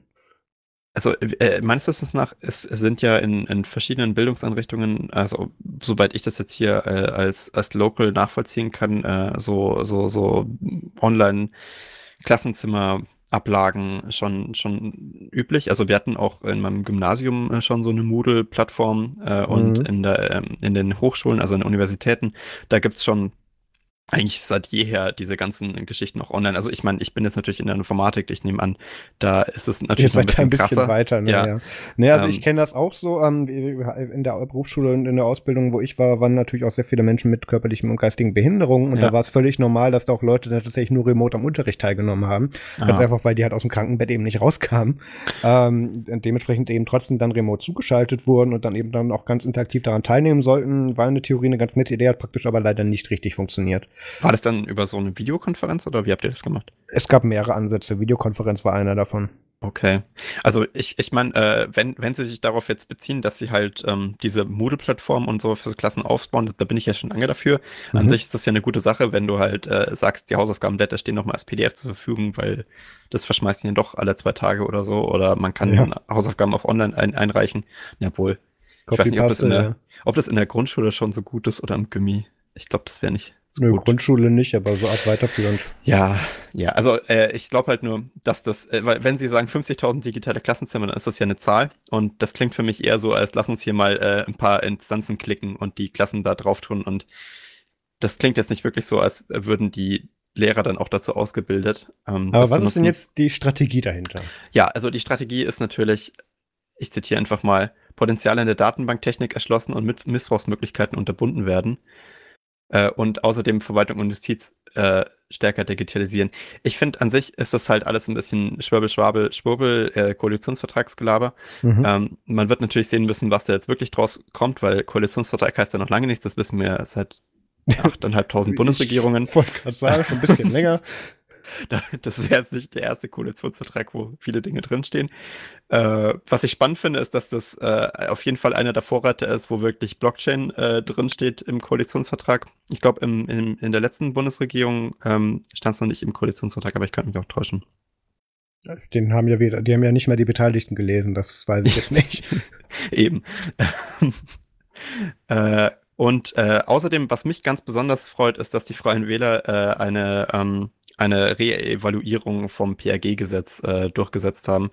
Äh, das ist eine schöne Sache, weil die Freien Wähler waren ja, naja, also nicht wirklich gegen das PRG, aber es waren ja damals alle gegen das PRG, bis auf die CSU. Ähm, also sie waren vielleicht von denjenigen, die am Gegen dagegen waren, noch am wenigsten dagegen, aber immerhin waren sie auch dagegen. Äh, und deswegen kann man dieses leidige PRG-Gesetz vielleicht doch noch mal ein bisschen äh, ins, ins Wanken bringen. Sagen wir ja. es mal so. Aber ich möchte jetzt auch noch keine Garantien geben, abgeben, weil, wie ich das hier in Bayern kenne, wird es meistens nicht besser, wenn man drüber redet. Äh, so viel, so viel aus, aus dem Blockchain-Zukunftsland. Genau, aber also genau, aus, also aus unserem Zukunftsland. In dem Fall war ja natürlich. Aber wir es gibt natürlich auch schon. Auch natürlich, weil wir immer sind uns die ganzen Amerikaner und, und, amerikanischen Staaten natürlich schon ein ganzes Stückchen weiter, was die Digitalisierung betrifft. Und ähm, jetzt wurde auch das Wählen revolutioniert. Also revolutioniert ist jetzt aber schon weit untertrieben. Im Endeffekt äh, kann man in den USA jetzt tatsächlich äh, mit einer, einer Blockchain-basierten App äh, wählen. Und ähm, der, der Marius hat mir das im Endeffekt vorhin, vorhin als Thema vorgeschlagen und ich dachte mir, der, der, der, der Titel ist schon so, dass das halt einfach. Also, also die Praxis war so, ich, ich habe The Verge nach irgendwelchen kuriosen Sachen durchscrollt und, und äh, die, allein die Überschrift hat schon getoppt. Ich habe den Artikel gar nicht gelesen, nur in Max Telegram-Chat geschmissen und der hat sich dann nach fünf Minuten einen abgelacht. Deswegen habe ich gesagt, okay, könnte man hier vortragen. Was machen die denn da? Ich, ich versuche mal das Prozedere zu erklären. Ja. Also, das ist anscheinend eine offiziell zugelassene App ähm, die in West Virginia äh, als, als äh, Wahlmittel äh, gültig war. Ähm, und die wurde zweimal eingesetzt. Einmal bei den ähm, Primaries, also das heißt den Vorwahlen ähm, zu diesen Midterm-Elections, also wo man halt die Kandidaten aussortiert. Das ist so ein USA-Ding. Äh, und dann jetzt auch bei den richtigen Midterm-Elections. Ähm, bevor ihr euch alle äh, Panik schiebt, ähm, das haben wirklich äh, in den Primaries nur 13 Leute und in den Midterms 150 Leute eingesetzt. Ähm, also, also jetzt nicht irgendwie, irgendwie äh, Wahllokale, sondern Personen. Ja, also noch, noch in einem begrenzten Rahmen. Äh, ich würde mal sagen, Gott sei Dank. Äh, ich wollte sagen, da, da brauche ich PC-Wahl gar nicht in den Shownotes für verlinken, alles gut. Also es gab ja anscheinend auch bei unseren Wahlen in den letzten Tagen äh, einige Fehler bei der Berechnung in Frankfurt oder so Kram. Ja. Ähm, also es fällt jetzt noch nicht so hart ins Gewicht und die Amerikaner haben ja ganz andere Probleme mit ihren Wahlautomaten als wir jetzt hier noch.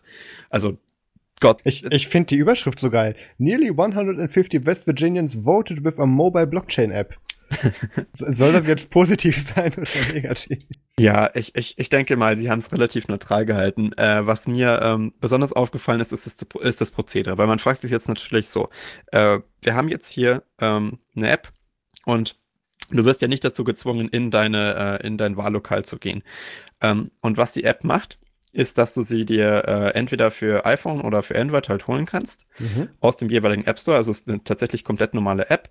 Ähm, dann hast du eine Telefonnummerregistrierung, das übliche halt wie für jeden Messenger auch halt äh, mit mit äh, mit Telefonnummernverifizierung. Äh, dann halt PIN-Code über die Telefonnummer. Ähm, dann eine Zwei-Faktor-Authentifizierung. Äh, dann äh, also, also so normaler Kram noch im Endeffekt. Wie gut und qualitativ äh, richtig das implementiert ist, kann ich jetzt nicht sagen, hat noch keiner auseinandergenommen. Ähm, aber sagen wir mal, der Kram funktioniert. ähm, Für 150 und, Leute, ja. Und dann, und dann kommen wir ja zur Identifikation. Das heißt, du hast jetzt diese ganze Security-Kram-Dings eingerichtet, damit du eine Art Secure Channel hast. Und jetzt geht es darum, dass du, ähm, dass du deine Voter Registration, also dass man dich abmatchen kann mit der Person, die wählen darf, damit du dann halt abgehakt wirst und nicht mehr wählen darfst danach. Ne? Äh, und äh, das ist jetzt der, das, der, spannende, der spannende Part, weil dann äh, äh, geht's los mit der Gesichtserkennung. Äh, zuerst musst du ein Foto machen von deiner, äh, von deiner Fahrerlaubnis. Das ist äh, normal in Amerika, weil dort gibt es ja keine richtigen Ausweise. Ne, also das heißt, ähm, die haben ja keine richtigen äh, Personalausweise oder so, sondern halt. Ähm, die sind ja keine GmbH da drüben. Ja, die machen das noch Freedom-Style. ähm, und äh, was Aber ich ganz geil finde, ist, dass sie halt wirklich äh, wollen, dass du, ähm, dass du Driver's License äh, einreichst. Das heißt, wenn du keine Fahrerlaubnis hast in den USA, dann ist die ganze App für dich schon mal tot. Gut zu wissen, ne? Das ist ein interessanter Ansatz. Leute, die nicht Auto fahren dürfen, können doch nicht wählen.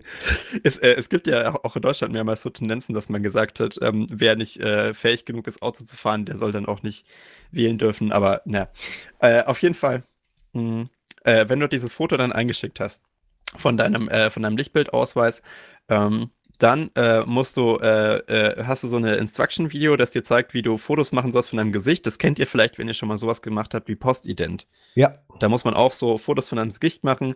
Ich habe das auch mal mit dieser freundlichen Person probiert, die einem äh, da durchleitet, aber bei mir ist dann sofort die Verbindung abgerissen. Also äh, das mit den selber Fotos machen ist wahrscheinlich die stabilere Variante. Und so machen das auch äh, die in der App. Du musst halt so ein kleines Video machen von deinem Gesicht.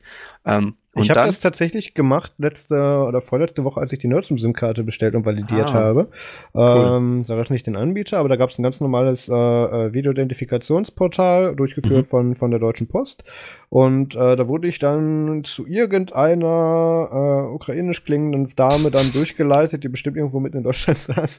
Und ähm, wurde dann angehalten, ja bitte so mein Ausweis gegen Licht zu halten, da neben mein Gesicht und so weiter. Und dann hat die da ein, ein Bildschirmfoto von gemacht. Genau. Ähm, dann ist das, wie du berichtet hast, zweimal die Verbindung abgerissen. Dann durfte ich da dreimal wieder anrufen, bis ich zur richtigen Dame kam. Und dann durften wir das fortsetzen. Weil bis dahin war das Ticket gesperrt. Ja, also, ähm, ich habe das dann einfach gelassen und äh, selber die Fotos gemacht, äh, weil es einfach nicht funktioniert hat. Aber ja. Ja. Aber das hat dann irgendeiner mit deinem Ticket dann gematcht, oder? Ja, ja, also das hat funktioniert. Ich weiß auch nicht. Äh, ich okay, weil ich habe das tatsächlich dann in der gleichen Session probiert, habe dann, dann dann nämlich noch ja. mal dann irgendeinen anderen okay. ähm, der glaube ich sogar tatsächlich dann wieder irgendwo anders saß, weil da hat sich tatsächlich mit einem Ortsnamen gemeldet ähm, oder mit dazu eben gemeldet und das war nicht der, der davor war. Und ähm, die sind, ja, da können wir nicht dran, da hängt ein Kollege gerade drin, beziehungsweise sie haben dies, sie haben das Identifikationsprogramm abgebrochen. Sag, ich habe nichts abgebrochen, der Server ist abgeschmiert. Ähm, sag, ja, äh, dann rufen Sie bitte mal da und da an. Und das können wir von hier aus nicht machen. Das können Sie bei uns auch keinen Vertrag machen. Sag, ja, ist, ist, ist super. Wo soll ich anrufen? Gib mal Nummer. Und dann ging das oh halt. Gott. Ja, ja. Ja, also ich glaube, das ist auch noch das größte Problem mit diesen Ident-Verfahren, dass das das halt mit der Verbindung nicht klappt. Also diese, diese, dieser stetige Videostream, das ist ja auch so ein dummer WebRTC-Call, ganz basic, ähm, scheint äh, auf, auf deren Seite halt noch nicht äh, stetig genug zu sein, dass du wirklich halt ähm, dieses Identverfahren von A bis Z durchführen kannst. Ich meine, wenn wir beide schon und wir haben meistens wahrscheinlich eine gute WLAN-Verbindung ja. äh, an dem Ding scheitern, dann möchte ich gar nicht wissen, wie viele da also überhaupt nicht so weit kommen. Ich kenne tatsächlich aber auch die andere Seite davon. Ich habe tatsächlich, als ich meine N26 Kreditkarte oder ich habe N26 Black for Business mhm. ähm, verifiziert habe für Nerdzoom, ähm, das habe ich ja tatsächlich gemacht äh, vom Showfloor der CB 2017. Ja, 2017. Ja. Ähm, wo wir da waren, habe ich, du weißt, du weißt ja, da war es ja ultra laut auf diesem Floor. Ja. Und ähm, habe ich da einfach da mit dem Handy gemacht, so Selfie-Style, und, und da ging das. mit Live-Chat und Live-Video und so weiter. Also da, ja, okay. Ich und nehme an, es ist anbieterbasiert, ne? Also die müssen das halt einfach richtig ja. zur Verfügung stellen, dann klappt schon irgendwie. Also auf jeden Fall, das ist auch das, was die machen. Die machen mhm. so ein, äh, so ein ID-Verfahren in der App. Ähm, ist, kann man machen. Ne? Also funktioniert ja auch meistens, wenn du da so einen Videozugang hast äh, und die Verifikation machst mit dem Ausweis daneben halten und so Kram, so läuft das da auch. Äh, danach kommt der spannende Teil, also der Teil, den man hier noch nicht so kennt. Äh, die nutzen dann ähm, halt von Apple das Face ID oder von Android das noch nicht existierende Google Äquivalent, ähm, womit sie, äh, während du, ähm, während du sozusagen äh, den Wahlvorgang machst, äh, dich dich äh, als, als gültigen, als den identifizieren, der gerade wählen sollte. Das heißt, während du auf den Ich möchte wählen-Button drückst, ähm, wird, wird dein Gesicht Face ID die ganze Zeit. Oder du machst es mit Fingerprint, das geht auch. Also, ähm, hm muss ich gleich aufbrechen, bevor das jetzt wieder zu Missverständnis kommt. Wie das zumindest im Apple-Kosmos funktioniert, ist, mhm. die App ähm, hat eine Möglichkeit, ähm, ein, eine Abtastung des Gesichts abzugleichen mit dem verschlüsselten Hash, der dafür genutzt wird, um das Telefon zu entsperren ja. und zu verifizieren, dass auch die Person davor sitzt. Die hat dann aber nicht dauerhaft Zugriff auf diese Metriken oder sowas. Also klar kann, nee, klar kann die tatsächlich nicht. Die kann auch von diesem Vorgang keinen Screenshot machen und ja. so. Das ist alles ganz klar restriktiert. Also ähm, die, kann, die haben dann auch keine Rohdateien von deinem Handy. Das Handy übermittelt dann nur an wen oder was auch immer einfach nur, ja, das ist der, dem das Handy gehört. Ja, also die sehen, im Endeffekt auch, die sehen im Endeffekt auch nicht, ob, ob das auch die Person war, die ihnen davor das Identverfahren äh, genau. gemacht hat. Das finde ich nur die äh, Bestätigung, dass es mit dem lokalen Gerät verifiziert richtig, und gematcht ja. wurde. Also bevor und das es zu Missverständnissen kommt. Ja. Weil äh, das ist ja, ähm, also man kann sich auf diesen, diesen Handy-Security-Mechanismus verlassen, aber das bedeutet ja nicht, dass die Person, die davor mit ihnen das Video-Ident-Verfahren gemacht hat, dann auch den Button drückt, ne? Also. Ja, aber jetzt mal andersrum. Da müsstest du technisch eine Möglichkeit bereitstellen, dass jede App sich, was auch immer, dein, dein Gesicht keyien kann, wie sie lustig ja. ist und damit machen kann, was sie will. Und das hat ja Gott sei Dank Apple restriktiert. ähm, Ach was. also ich sag mal so, es gibt da bestimmt klügere Ansätze, aber ich finde ja. den jetzt hier, der gewählt darf, der dafür ähm, gewählt hat, äh, wurde gar nicht so schlecht tatsächlich. Ja, ich meine, äh, man muss es ja irgendwie machen. Also sie wollen es ja auch unbedingt machen und so haben sie es jetzt halt gemacht. Ne? Genau. Und dann, ähm, also während du dann äh, gewählt hast äh, und dich dann, dann mit dem Gerät verifiziert hast, währenddessen, das heißt, du hast dich halt auf die Geräte-Verification ähm, äh, verlassen, dann kommt, dann kommt der wirklich geile Scheiß. Also dann wird nämlich deine Stimme verschickt und ausgedruckt am Zielort. Natürlich. Und dann gefaxt wahrscheinlich ins nächste Wahlbüro. Das finde ich tatsächlich wieder smart, weil dann können sie sagen, äh, zumindest unsere, ähm, also unsere, wenn, wenn sie unsere Serverstruktur angreifen oder so Kram und unsere ganzen Daten manipulieren, äh, die gewählten Stimmen sind immer noch auf Paper Track Record. Also das heißt, ähm, die werden halt, nachdem du gewählt hast, ausgedruckt, äh, auf Ballot Paper, also halt so wie ein normaler Stimmzettel und dann halt auch normal gezählt. Mhm. Und das finde ich, äh, das finde ich irgendwie charmant, muss ich sagen. Also das ist der Schritt, äh, den ich super putzig finde, weil man halt äh, zumindest alle Eigenschaften von Papier behält, nachdem der Stimmzettel ausgefüllt wurde, obwohl man halt die ganzen Eigenschaften davor verliert. Also, aber immerhin ein bisschen was. Man hat danach halt einen äh, auswertbaren Track Record von der abgegebenen Stimme. Coole mhm. Sache. Äh, und genau. Äh, und dann ähm, kannst du, äh, dann kriegst du, glaube ich, nochmal dein Ergebnis äh, angezeigt, indem das Papier, was da ausgedrückt wird, nochmal ges gescannt wird äh, für dich. Aber ja, also ich bin mir auch nicht ganz sicher, ob sie es dann so durchbringen. Und dann ähm, kommt angeblich der Blockchain-Teil, wo das Ganze dann reingespeichert wird. Ja. Das ist aber im Endeffekt alles. Also das ist der einzige Blockchain-Teil im Ding. Sie speichern es dann halt also in der Blockchain. Ich kann jetzt nicht jedes Mal diese Glocke betätigen, wenn du Blockchain sagst. Ich habe es mir kurz überlegt. Ich, ähm, ich frage mich ja, warum man das ähm, dann Blockchain-App nennt, weil an sich ist der spannende Teil ja, dass sie es ausdrucken am Ende und sich nicht auf die Blockchain verlassen. Naja, ich, ich habe da mehrere Probleme mit. Einerseits, ja, natürlich, wie du gesagt hast, dass sie sich eben nicht diesen nachverfolgbaren Teil, weswegen eigentlich die Blockchain-Technologie so groß wurde. Ja. Ähm, also für die drei Firmen, die die richtig nutzen und nicht nur als Buzzword. ähm, äh, was eigentlich tatsächlich den Sinn dahinter macht, eben nachvollziehbare Informationsstruktur, ähm, eben auch verifizierbare Ereignisse. Ja. Ähm, da ist in dem Sinne der, der Ansatz natürlich gar nicht verkehrt. Ähm, was jetzt aber hier tatsächlich schwierig wird, und ich kann natürlich nachvollziehen, ähm, dass, dass tatsächlich das amerikanische Wahlsystem, wie das technisch abläuft, ist tatsächlich gar nicht so ähm, verschieden zu unserem, was wir in Deutschland ähm, benutzen, nämlich dass das dann irgendwo natürlich erstmal noch ähm, äh, lokal ausgewählt wird, zentral ja. weitergegeben wird und mhm. dann nochmal hochgezählt wird. Manche erinnern sich an die PC-Wahlgeschichte, da kann immer noch genug dazwischen schiefgehen Richtig. natürlich. Ich finde es übrigens immer noch witzig, dass dieses, wenn du auf, wenn du ähm, PC-Wahl googelst, habe ich vorhin gemacht, weil ich den Link reinschmeißen wollte, tatsächlich auf eine Website weitergeleitet wirst von diesem Anbieter, der wirklich exakt so Windows 98 aussieht wie das Tool selber, mit dem gleichen schönen hässlichen GIF, was sich dreht, dieser, dieser Statistikkugel, ähm, also wahlinfo.de. Ähm, ist aber egal. Ähm, wo wollte ich damit hin? Genau, dass, ähm, wenn du dann eben im Prinzip, also du, du machst es soweit, du verifizierst dich in irgendeiner ja. Weise, die, wo dir gesagt wird, okay, du bist soweit jetzt die Person, die du sagst zu sein und ähm, wir glauben dir das jetzt mal, weil ab da können wir es nicht weiter überprüfen. Und äh, dann druckt sich das jemand aus, tust du natürlich einerseits genau diese Informationskette ähm, natürlich in dem Fall dann abschalten beziehungsweise nicht weiterverfolgen und zum Zweiten hast du natürlich auch das Problem, was ist, wenn sich jemand in diesen Datenstream einklingt oder was weiß ich, wenn da jemand mehrmals wählt oder mehrere Richtig. Sachen macht aus irgendeinem Grund. Du musst dich dann auf irgendeines dieser ausgedruckten analogen Ergebnisse verlassen am Ende mhm. und ähm, hast keine Prozedere, also die werden, die werden irgendeinen False Positive Mechanismus werden die bestimmt haben, aber ich glaube nicht, dass das ähm, so optimal ist. Aber das ist halt das Problem, was du hast, wenn du da halt parallel mit verfährst. Und da das hier anscheinend nur 150 Leute gemacht haben, sehe ich da äh, keine nähernde Weltherrschaft. Also anscheinend haben das vor allem Leute gemacht, äh, irgendwelche Marine Corps, äh, bei denen es kein äh, Wahlbüro in der Nähe gab, die ja, irgendwie im Ausland stationiert waren. Aber gerade für Soldaten, egal wo es eingesetzt wird, gibt es nochmal ein ganz eigenes System, wie die trotzdem wählen ja. können. Daran also Briefwahl ist gedacht, auch in Amerika möglich. Ja, nicht mal das. Es gibt da sogar noch extra, gerade fürs Marine Corps oder für die Air Force, gibt es da eben noch mal extra eigene Varianten für, mhm. wie man das machen kann, die auch sehr viel unkomplizierter sind und ähm, sehr viel durchdachter sind, eben ja. durch das ganze militärische Konstrukt darum herum, ähm, wie die tatsächlich dann auch mit ihrer eigenen ID, die sie im Government-System haben, eben verifizieren können und so. Also das ist jetzt hier nur eine weitere Lösung dran getackert, die nur schön klingt, weil Blockchain drin vorkommt. Ja. Und äh, der Witz ist ja, dass das, äh, dass diese ganze auf Papier ausdrucken Ding dann halt jetzt mit den, mit den Ergebnissen aus der Blockchain verglichen werden soll. Also um, weil sie halt sagen, ja, das auf dem Papier ist auf jeden Fall richtig. Und jetzt checken wir mal, ob das in der Blockchain auch äh, weiterhin so verifizierbar blieb, äh, wie wir uns ich, das vorgestellt ich, haben. Ich wiederhole, warum drucken die das dazwischen aus? Naja, äh, ich nehme halt an, ähm, dass sie halt äh, versuchen, äh, mit dem äh, das Vertrauen in das System zu erhöhen, weil die Leute, also ich meine, wie gesagt, ich ver vertraue in Papierwahl auch in erster Linie mal mehr als irgendeine Art von, von digitalem äh, Mambo-Jumbo, ähm, den sie sich da ausgedacht haben. Weil, weil du halt, also ich meine, die, die Vor- und Nachteile von Papierwahl oder so müssen wir jetzt hier nicht diskutieren. Da gibt es ja äh, äh, Essays drüber, äh, was der Unterschied ist zwischen einer, einer, Wahl, die, die digital getrackt wird und einer Wahl, die man halt auf Papier macht. Äh, und sie sagen halt, wir machen halt zumindest einen Teil der Wahl halt äh, auf diesem Papier, damit man diese Eigenschaften hat mit, ähm, also dass man halt das Ergebnis nachzählen kann, danach noch äh, ohne irgendwelche digital manipulierten Speicher. Und dann machen wir das Ergebnis nochmal in die Blockchain rein und versuchen das dann halt jetzt über die nächsten Jahre, ähm, dass, äh, dass sich das Ergebnis nie äh, ändert. Das heißt also, dass wir auf dem Papier immer dasselbe Ergebnis haben wie in der Blockchain und irgendwann überträgt sich das Vertrauen von Papier dann auf Blockchain. Ich denke, das ist hier der Marketing-Gag, mit dem sie dann langfristig da wo raus wollen.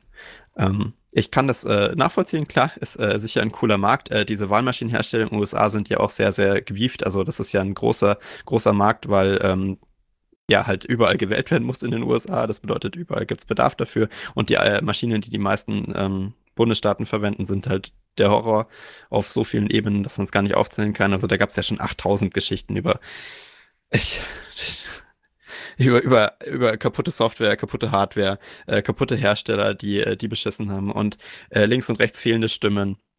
Also die, die Horrorgeschichten haben da nie abgerissen ähm, und die meisten Bundesstaaten ähm, nutzen die eigentlich nur noch, weil es billiger ist als Papier. Äh, aber naja. Und ich denke, äh, dass sie, dass sie halt jetzt versuchen, mit dieser, mit dieser, mit dieser App-Idee zu sagen, ähm, wir etablieren uns jetzt mal ein Stückweise in den Markt, äh, bringen halt ein paar Leute dazu, ähm, die wirklich keinen Bock haben, mal irgendwie aus dem Haus zu gehen äh, oder Briefwahl zu beantragen, ähm, dazu, das zu nutzen. Und dann, äh, dann wird das groß und wir können ein paar von unseren teuren Maschinen einstampfen und das dann an die Staaten als äh, präferierte Lösung verkaufen. Aber ich sehe nicht, wie das in diesem Ansatz eben die Probleme der analogen Wahl in irgendeiner Form löst, beziehungsweise irgendwas verbessert dadurch. Ja. Du hast dir dann einen weiteren Verwaltungsstrang mit hier und angeschlossen. Und du darfst nicht vergessen, in den USA hast du immer noch den enorm bürokratischen und schrecklichen Aufwand, dich registrieren zu lassen für ja. die Wahl. Und das musst du immer noch machen. Also du kommst da nicht drum rum. Du kannst dich damit nicht registrieren, du kannst damit nur wählen. Also kannst du dir den Gang zum Amt eh nicht sparen. Ja. Sehr gut. Naja, ähm, so viel haben dazu. Haben wir noch irgendwas mit Blockchain? Ich glaube, äh, ja, richtig. Ähm, Blockchain, Blockchain ist heute das äh, Main Theme, obwohl die letzte App jetzt eigentlich in meinen Augen mehr so eine Art äh, Versuchstier war dafür. Äh, es gibt hier auch Und Apps. Die davor nicht, oder? Ja, das, das ich glaube nicht, dass das. Aber äh, die, die, die nächste App äh, ist tatsächlich relativ tief integriert mit Blockchain. Da geht es jetzt darum, dass Festplatten äh, davor noch viel zu wenig Blockchain hatten, aber jetzt halt mit mehr Blockchain besser werden sollen. Das heißt, ähm, man macht ähm, in die, in die äh, Seegate, wie ich vorhin sagte, oder Seagate, wie Experten sagen, ähm, ist ein Festplattenhersteller, der sich denkt, äh, Festplatten verkaufen, das mache ich schon seit Jahren, das wird ja langsam langweilig. Ähm, lass mal da noch Buzzwords dranhängen. Äh, und ähm, das Produkt, was daraus entstanden ist, ist äh, halt eine Festplatte, äh, die bei der Fertigung mit so einer ähm, mit, mit so einer ID versehen werden soll, äh, die da halt eingebrannt wird. Ähm, und äh, dann wird die äh, wird die halt, kann die halt über diese eingebrannte ID und da kommt jetzt Blockchain ins Spiel, identifiziert werden danach, weil die alle IDs halt in so eine Blockchain reinschmeißen. Äh, und dann sollst du damit jede Platte ausfindig machen können und äh, das hilft dann über undefinierte Arten und Weisen darin, ähm, das äh, sichere Löschen von der Festplatte voranzutreiben, weil du das dann auch in der Blockchain nachweisen kannst über Kryptographie, Magie, die sie leider auch nicht erklären, ähm, dass, das, äh, dass der Inhalt der Festplatte äh, über die ID, die da eingebrannt ist, tatsächlich als bestätigt gelöscht gilt. Also auch eine Tatsache, die ich eigentlich so meines Fachwissens nach nicht bestätigen kann, aber was weiß ich schon. Ähm, und okay, kann, kann ich da mal von technischer Seite rangehen? Ja, ich glaube, das kann ich erklären. Ähm, es ist ähnlich wie die, äh, äh, äh, oh Gott, jetzt, jetzt muss ich googeln, wie heißt das Scheißmodul? Ähm, Trusted. Genau, Trust, Trusted Platform Module, ja. TPM. Gibt es auch in vielen Chips. Ähm, mhm. Auf die äh, Geschichte mit Linux-Booten in den aktuellen MacBooks gehen wir nicht ein, weil eigentlich macht der Chip meiner Meinung nach genau das, was er soll. Ähm, ist es so, dass du eben damit bestimmte IDs bzw. Zusammenhänge einer Festplatte an einen, an einen, an einen anderen Hardware-Bestandteil ähm, verknüpfen kannst, dass er ja. nur von dort mit bestimmten Codes entschlüsseln, entschlüsselt werden kann. In dem Fall eine ganz normale Festplattenverschlüsselung, wie sie hier dann auch vorangetrieben wird mit dem OpenTPM-Standard. Ähm, und ähm, du hast dann eben dadurch eben den Vorteil, dass du auch nur unter diesen Umständen diese, diese Inhalte entschlüsseln kannst. Und das Einzige, was hier jetzt das Feature ist, in Anführungszeichen, ist, dass eben die Linux Foundation bzw. Ähm, IBM sich eben damit mit dem Hyperledger Fabric, das ist eine Art, ist eine Art Blockchain. Ja, es ist leider eine Art Blockchain. Ähm, äh, es ist einfach eine Blockchain. Und dem Cloud-Dienst IBM Plat Blockchain-Plattform ähm, daran geknüpft haben, dass jetzt im Prinzip nur noch dieser Code dann eben in, in, die, in eine Blockchain wandert und die ist aus irgendeinem Grund effektiver als andere. Ähm, das ist jetzt nicht so revolutionär wie das, was wir bereits seit Jahren mit BitLocker auf Microsoft-Basis und den ganzen anderen TrueCrypt, was auch immer, eh schon verwendet haben oder kennen. Ähm, was hier aber in dem Zusammenhang nochmal interessant ist, gerade bei, im Punkto BitLocker und gerade im Zusammenhang mit Festplattenverschlüsselung oder allgemein jetzt hier in dem Fall auch Seagate und Barracuda und, nee, Barracuda war ja die HDD-Variante, äh, Samsung auch gerne, ähm, dass du wenn du deine Festplatten eben dann mit BitLocker gerne verschlüsselst, aufpassen musst, dass die die richtigen Chipsets haben. Weil wenn nicht, die Defaulten die zum Restoren auch gerne mal auf den Hersteller-Key, genau. der frei verfügbar ist. Deswegen ist das eine ganz schlechte Idee, sowas zu machen, ohne ein TPM-Modul im Mainboard oder, im, oder in der Hardware-Komponente, die man verschlüsselt zu besitzen und das nur softwareseitig zu machen. Aber da dann hast du ja da immer noch Hardware und Firmware zwischen, die dir das Ganze zerschießen kann. Also wenn du dich zum Beispiel auf sowas wie BitLocker verlässt, ähm, was ja, ähm, was jetzt auch irgendwie vor kurzem rausgekommen ist, halt sich auf die ähm, auf die, auf teilweise auf die Hardware-Implementierung von der Kryptographie, mit der man die Festplatte verschlüsseln soll, verlässt, dann äh, kannst du auch nichts anderes erwarten. Äh, wenn du es in Software richtig machen würdest, also ohne dich auf die Festplatte zu verlassen oder der Festplatte zu vertrauen, äh, mhm. äh, was dann halt natürlich ein bisschen länger dauert, ähm, dann gäbe es diese Problematik ja nicht. An sich ist das Problem ja auch schon in, in höherleveliger Software gelöst. Du musst dich ja, also diese, ähm, das Ganze auf die Software auszulagern, hätte ja nur einen Performance-Vorteil. Warum sie es halt jetzt auch einbauen da drin? Ähm, die Frage ist halt, äh, also das mit der Blockchain ist natürlich wieder in meinen Augen überflüssiger Hype-Gedöns. Es ist halt wirklich nur so, du meinst ein Trusted Plattform-Modul in einer Festplatte drin. Ja. Ähm, um halt äh, ja, das, also, Proof und so Kram. Das ist ja das Ding. Du brauchst es gerne nicht nur zum Verifizieren, zum Verknüpfen an die Hardware-Struktur, das ist nur unter diesen Umständen auch eingelesen, gemountet und entschlüsselt wird. Brauchst du ja an mehreren Stellen diese, ähm, deswegen ist es ja die Plattform auch an mehreren Stellen die entsprechenden Module. Das heißt, du kannst da gerne natürlich, also es reicht, es ist schon ein größ, der größte Teil der Strecke ist natürlich schon gegangen, wenn du den allein schon auf dem Mainboard hast. Weil dann kannst du halt sagen, dass zumindest nur dein Mainboard mit diesen Sachen das entschlüsseln kann, vorausgesetzt du hast keine kaputte Festplatte oder irgendwas von Seagate, Entschuldigung, oder von Samsung, ähm, die dann eben mit dem Hersteller die Vollkey zu entschlüsseln sind. Das ist eine schlechte Idee. Ähm, aber sagen wir es mal so, das ist halt sehr schwierig zu integrieren mit den ganzen äh, Geräten, die das eben noch nicht haben. Also allen. Würde ich so nicht sagen. Die, die, Geräte, die in den letzten drei bis fünf Jahren rauskamen, haben das in den meisten Fällen. Zumindest haben sie die technische Voraussetzung, um das zuverlässig softwareseitig zu implementieren. Und die Lösung gibt es dafür bereits auch. Ja, also an sich ähm, eigentlich äh, ich meine, es gibt, ist nicht der erste Hersteller, der versucht, ähm, so ein bisschen Hardware-Krypto in die Festplatte einzubauen. Das hat man jetzt schon mehrmals gesehen. Sie sind nur der Erste, der das äh, mit Blockchain verbindet. An sich ist gegen so Hardware-Krypto nichts einzuwenden, außer dass das halt bei Festplattenherstellern bekanntermaßen teilweise schiefgegangen ist. Ähm, ja. Und ich meine, Blockchain, yay. Yay. Mehr Blockchain an einem Produkt dran und schon äh, funktioniert es gleich dreimal so gut.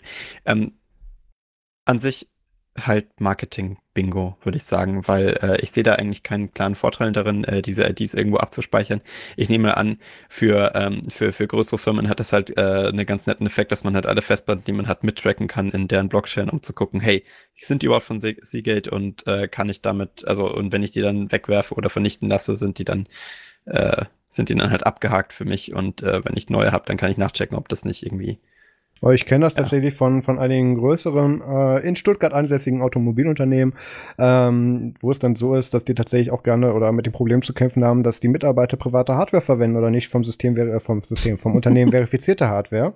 Und ähm, wenn die dann eben nicht mit bestimmten TPM-Modulen interagieren können, lädt sich bestimmte Software auch gar nicht darauf. Oder dann lassen die sich nicht in eine Domain hochstufen oder nicht über das Verwaltungstool ähm, bespielen. Solche Sachen. Also ähm, bring your own device im Chaos-Modus. Ähm, jein, das ist natürlich, also es, es aber gut, für, für BYOD müssen wir eine eigene Folge machen. Ähm, das hat, das hat sehr viel, was dafür spricht, aber in manchen äh, Umständen natürlich auch nicht. Also ähm, das ist aber sehr gerne was, wo dann, wo du eben dann auch als, als Verteiler oder Provider dieser Software und Hardware dann eben Möglichkeiten hast, dich abzusichern. Also das ist nicht verkehrt.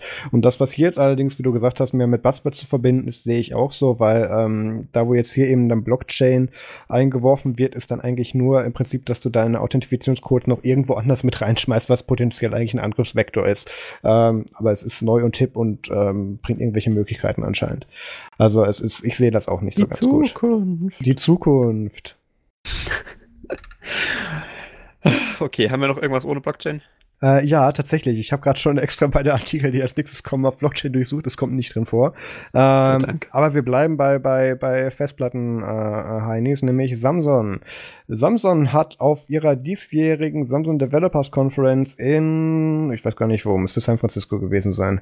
Äh, wenn es jung und hip ist, ist es San, Fran San Francisco, natürlich. Ähm, haben sie ihre jährliche Entwicklerkonferenz abgehalten und ähm, natürlich ganz viele VR-Sachen mit dabei gewesen, ganz viele Framework-Geschichten, aber auch äh, Samsung Dex was wir auch schon vor einigen Folgen und schon länger mal bearbeitet haben, was im Prinzip ein Desktop-Ersatz auf Android-Basis ist.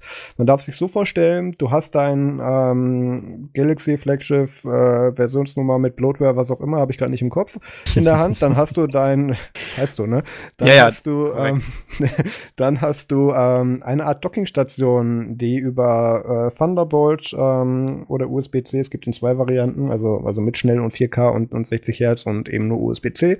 Ähm, ja anschließen kannst, hast du im Prinzip ein bisschen Peripherie dran. Du hast ein paar USB-A-Anschlüsse, du hast Klinkenstecker, du hast auf jeden Fall Video-Out natürlich und äh, du bringst darüber Power.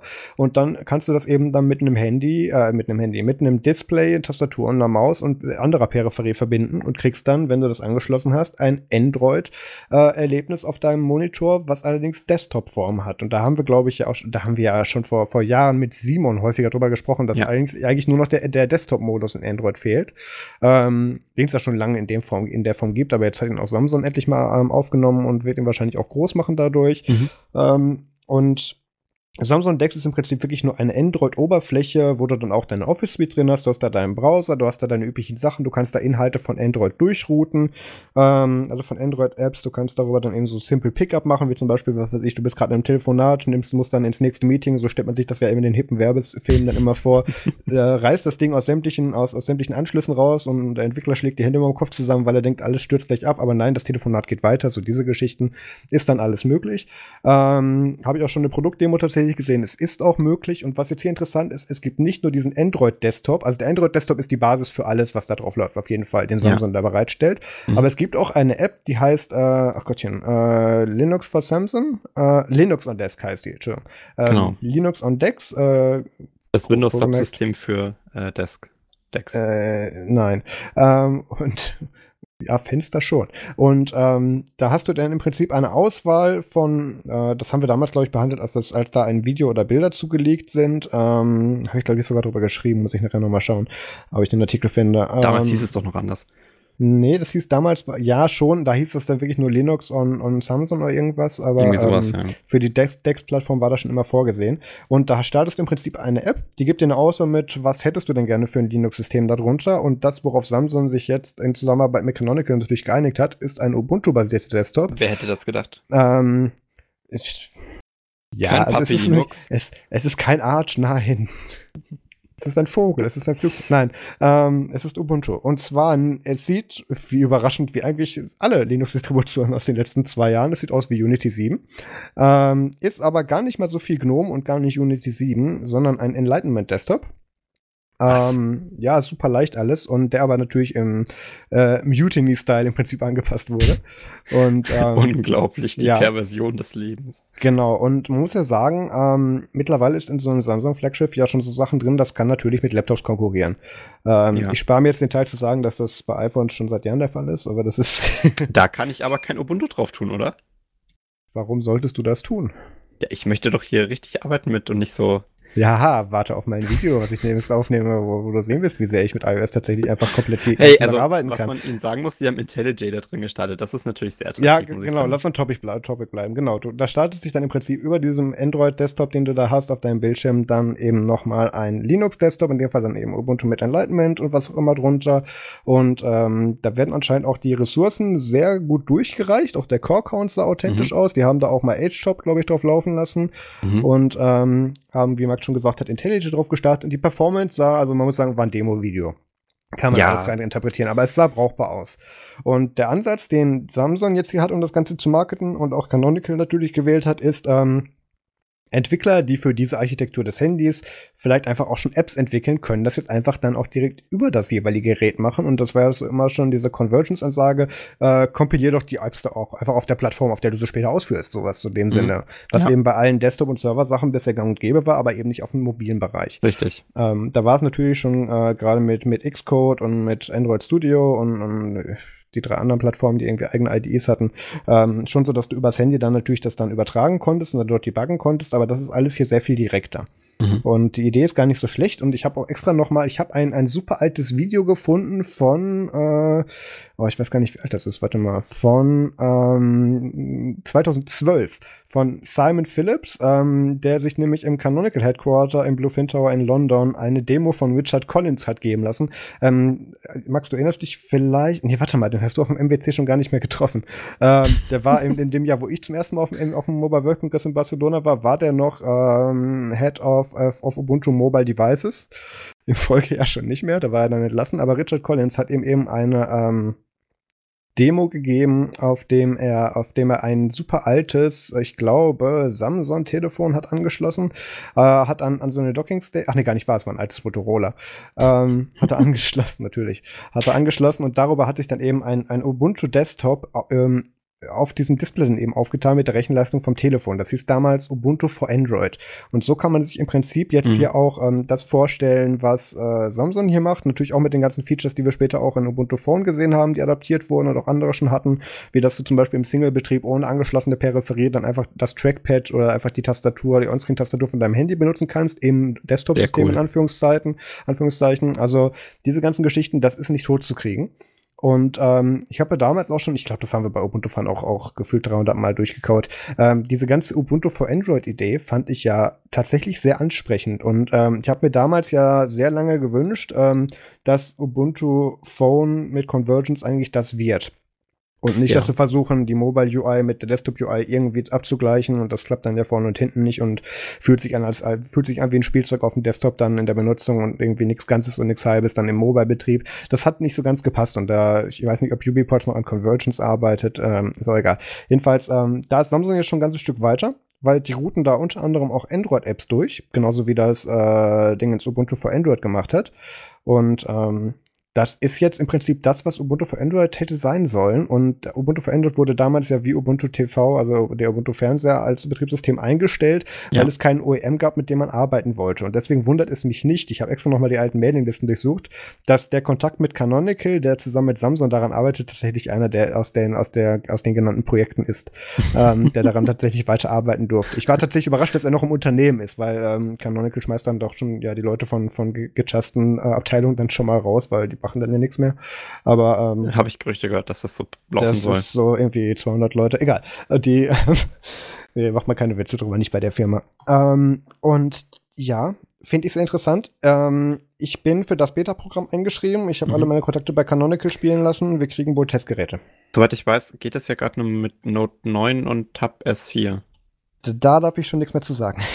Ach so, also ich nehme an, das wird wohl mal mit mehr gehen, aber das ist zumindest das, was es offiziell jetzt zurzeit kann. Äh, ja, das ist das, worum es offiziell geht, genau. Okay. Und mhm. ähm, was auch noch zu bedachten ist, ist, dass ähm, diese Kombination von Desktop auf dem Phone nur funktioniert, wenn du es an Display anschließt. Bei ja. Tablets ist es aber auch möglich, dass du in diesen äh, Modus ähm, ja rein switcht, ähm, ohne dass du dann ein externes Display für brauchst, weil das Display groß genug ist. Also das ist auch eine Möglichkeit. Hm, vielleicht doch Ubuntu klein genug skalieren. Wenn, ich meine, dann ist es, äh, wenn, man, wenn man Ubuntu nicht klein genug dafür zu skalieren. Auf, auf Mobile hast du dein dafür optimiertes Betriebssystem und wenn du willst, dieses an Desktop an und hast da dann dein Desktop-Betriebssystem, was dafür optimiert ist. Ich, ich meine, es wäre nur sehr interessant, wenn du, wenn du halt dein Telefon dann auch dazu zwingst, in den Ubuntu-Modus zu gehen, hast du ja automatisch ein Ubuntu-Phone. Äh, in, in, Take that, äh, Nein, das ist ja genau das, was musste jetzt sein, oder? Ähm, das ist natürlich genau das, was nicht gewünscht ist. Ähm, ja, du sollst ja, ja nicht das Desktop-Betriebssystem auf dem mobilen Formfaktor dann eben haben. Ich, ich, äh, ähm, es, es, ist schon klar, ich, ich finde nur die, die einfach sehr sympathisch ist zu können. Ja. aber an ja, sich aber muss ich sagen, ich sehr beeindruckendes Projekt. Äh, und ähm, ich fand auch damals schon, als sie das erste Mal angekündigt haben, so Desktop, äh, oh, Android finde ich auch immer noch sehr attraktiv als äh, so Lösung für Zukunft und so. Ähm, aber ähm, dass man das jetzt halt auch mit Ubuntu machen kann, finde ich geil. Die Implementierung so mit Light Enlightenment Desktop äh, ist mir ein bisschen gewagt, aber offensichtlich geht es wohl nicht anders, wenn man Performance rausquetschen möchte. Offensichtlich. Da ähm, haben sie ähm, wohl GNOME einfach rausgekickt. Ich glaube, das darf ich sagen, ähm, habe ich von meinem Kontakt bei Canonical natürlich auch erfahren, ist, dass äh, die Version, die aktuell Samsung auf ihre, an ihre Entwickler dafür weitergibt, ist Ubuntu 16.04. Aha, okay. Aber das ist nur, weil die da schon so lange dran arbeiten. Ist ja auch ähm, ein gutes Zeichen, ne? Ich meine, da sind ja. sie genauso weit wie UbiPorts. Nein, es sind sie tatsächlich nicht, weil es ist bereits eine, ich glaube, das doch, das darf ich sagen, es ist bereits eine Beta mit Ubuntu 18.04 in Planung und in der Umsetzung, die durfte ich schon mal sehen, aber noch nicht damit rumspielen. Ah, ja. ähm, also das, das, das Upgrade wird stattfinden, definitiv. Kannst du irgendwas dazu sagen, wie das funktioniert? Das ist so ziemlich alles, was ich offiziell sage. Ja, ich meine, das Problem ist ja immer noch, dass du zwei äh, verschiedene Kernel-Versionen gleichzeitig ausführst, oder? Das heißt, man muss ja doch äh, als, als Samsung äh, kann ja selber Lass es mich so formulieren, es ist kein Problem. Okay. Na gut, äh, sehr, sehr spannende Sache. Ich Lösungen bin, äh, wurden gefunden. Ich bin auf jeden Fall äh, mega gehypt und ähm, das ist tatsächlich auch eine Sache, die ich selber mal gerne ausprobieren würde. Das ist einfach sehr genau, cool. Genau, also, also wir sind bereits auf der Liste für Testgeräte. Die sollen wohl auch demnächst bald kommen. Und dann darf ich damit rumspielen und dann werdet ihr natürlich auch im Podcast darüber berichten und es wird auch ein Video geben, wenn ich das für richtig halte. Ähm, so, auch mal gute Nachrichten. Genug von proprietären Diensten geredet. So, jetzt darfst du wieder. ähm, wo, wir, wo wir schon dabei sind, was ihr dann alles mit eurem tollen neuen Ubuntu-Phone machen könnt. Signal macht ja auch was mit Blockchain. Ja, nee, also äh, diesmal geht es nicht um Blockchain, äh, sondern ähm, um eine neue äh, Technologie sozusagen, die Signal implementiert in sein Messaging-Universum. Ähm, also Signal ist ja dieser äh, doch privatere Alternative zu allen anderen Messengern, weil die eigentlich alle nicht privat sind, wenn man darüber nachdenkt. An sich, äh, Signal ist ein sehr cooler Messenger. Ich persönlich benutze nicht, weil ich ja, ähm, ich glaube, das habe ich jetzt auch schon häufiger gesagt, äh, durchaus andere Dienste auch benutze. Signal finde ich, ähm, finde ich sehr cool. Äh, tolle Sache, was die da machen. Und eine ähm, der Dinge, die mich auf jeden Fall wieder ins Wanken bringt in meinen Überzeugungen zur Föderation und so weiter, ist der Fakt, dass sie ähm, dass sie, äh, dass sie eine Art von, also sie nennen das Sealed Sender, ähm, äh, Absender Verbergung äh, eingebaut haben in ihr, in ihr Messaging-Protokoll. Und der Trick daran ist, dass sie halt, was ja sehr, sehr sinnvoll ist, wenn man drüber nachdenkt, ähm, dem äh, während des Transfers äh, den Absender der Nachricht äh, in die Nachricht rein verschlüsseln. Das bedeutet halt, ähm, dass während des Transits äh, nicht außen an dem Paket dran steht, wer das verschickt hat. Das heißt, die Metadaten werden halt ähm, wertloser. Also um die Hälfte wertlos, also sagen wir mal die Hälfte, ich meine, Zeitstempel also, hast du immer noch. Um das runterzubrechen, der, der Absender wird nicht mehr in die Metadateien reingeschrieben, das heißt, du hast nur irgendeinen Nachrichtenstream, den du aber gar nicht mehr zuordnen kannst, wenn du ihn ja, hast. Ja, du kannst noch die, die Zieladresse zuordnen, die muss außen stehen, weil du musst ja wissen, wo es hingehen soll beim Routing und so. Aber du kannst zumindest die Absenderadresse einfach mit einpacken ähm, in die Nachricht und das heißt, erst wenn die Nachricht dann beim Empfänger encrypted wird, siehst du den Absender, der in der Nachricht drin stand. Das ist eine sehr coole Sache. Das ist so ein bisschen, also wenn ihr das kennt von GPG, da könnt ihr auch zum Beispiel den Betreff mit in die Nachricht rein verschlüsseln. Ähm, und dann wird erst, wenn ihr entschlüsselt, dann sozusagen der Betreff angezeigt. Nur in dem Fall nicht der Betreff, sondern der Absender. Ähm, das hat natürlich auch einen ähm, Trade-off. Das bedeutet halt unter anderem, dass Spam Protection und so Kram schwieriger wird, weil ähm, du dann ja äh, als, als Server nicht feststellen kannst, wer da gerade wem die Nachricht schickt, weil du ja den Absender nicht kennst, sondern musst die Nachricht einfach ähm, der Nachricht vertrauen und sie dem, ähm, dem Empfänger weiterleiten und der, äh, wenn dann die Key, wenn er dann die Keys hat, äh, die der Absender, ähm, die, die sie untereinander ausgemacht haben, dann kann er die aufmachen. Wenn, aber an sich müsste halt ein, ein Spammer auch die ähm, äh, die Keys haben von, äh, die, die, die, die richtigen Keys haben von dem, den, äh, den er anschreibt, äh, dass das überhaupt funktionieren könnte. Also an sich ist das schon eine relativ gute Sache, ähm, die man so mal implementieren kann. Äh, zurzeit kann man es noch in der App selber anschalten. Ähm, aber äh, ich nehme an, das wird wohl relativ irgendwann mal bald Default. ähm, und das ist echt cool, weil das bricht halt das, was, was ähm, Signal äh, bis jetzt halt noch über die Nachrichten preisgegeben hat, schon nochmal in meinen Augen um ein Drittel. Weil jetzt weißt du immer noch von außen, wenn du aufs Paket drauf guckst, wann es verschickt wurde ähm, und wohin es geht. Aber du weißt jetzt nicht mehr, von wem es kommt. Und das ist schon ziemlich geil. Also ich finde den Ansatz gut tatsächlich. Mhm. Ähm, um jetzt auch noch was, ich muss ja was Negatives sagen, sonst, wird ja, sonst kriege ich ja wieder E-Mails. Ähm, wie läuft das denn jetzt theoretisch dann ab, wenn du bestimmte äh, Absender all komplett blockieren möchtest? Dann müsstest du sie erst auf, ja, ich weiß, wie es technisch läuft, auf System, mhm. auf, auf Systemseite erst annehmen, da filtern, sagen, nächsten Absender, den will ich nicht und dann die Nachricht von da aus blocken. Ja, also ähm, das, das weicht das Protokoll ja wiederum ein Stückchen auf. Also an sich, könntest du eben ähm, kategorisch ablehnen aufgrund dieser vorhandenen Metadateninformation. An sich ist das Ganze natürlich nicht ganz so einfach, wie ich es jetzt gerade äh, dargestellt habe. Ja. Das ist ja ähm, durchaus ein, ein kompliziertes zu lösendes Problem, weil wenn du als Server nicht mehr weißt, wer verschickt, dann ähm, fallen auch Teile von, von dem, was, worauf sich die End-to-End-Kryptographie sonst verlässt, ein bisschen weg. Äh, wenn euch das genau interessiert, dann lest auf jeden Fall einen Blogpost dazu durch. Ähm, was man grob sagen kann, ist, dass sie jetzt halt eine zusätzliche Infrastruktur implementiert haben, die ähm, sogenannte Sender-Zertifikate ausstellt. Ähm, damit du, äh, da, also um halt ähm, das, äh, das Spoofing ähm, von, von, von, von Sendern zu, ähm, zu verhindern. Äh, das ist ein bisschen komplizierter. Ich möchte es auch nicht komplett erklären. Ähm, das macht Signal auf jeden Fall besser, als ich das kann. Äh, aber an sich, also was es für den Endnutzer halt bedeutet, solange das mit, den, äh, mit, den, mit, dieser, mit diesem Update von den richtigen Senderzertifikaten gut funktioniert, und das sollte es in den meisten Fällen auch, ähm, solltet ihr als Nutzer äh, eigentlich keinen Nachteil sehen direkt. Ihr müsst es nur anschalten, zurzeit noch, ähm, aber ich denke mal, irgendwann wird es Default. Das ist auch eine sehr coole Privacy-Option. Ähm, ja.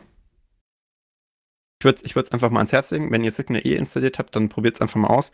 Äh, guckt, ähm, wie es bei euch funktioniert. Ähm, weil es gibt zurzeit durchaus halt noch mehrere Probleme damit, dass die Sendezertifikate, die müssen nämlich pro Sender ausgestellt werden, damit der Server sozusagen identifizieren kann, ja, damit man Spam verhindern kann, wie der Mario schon sagt.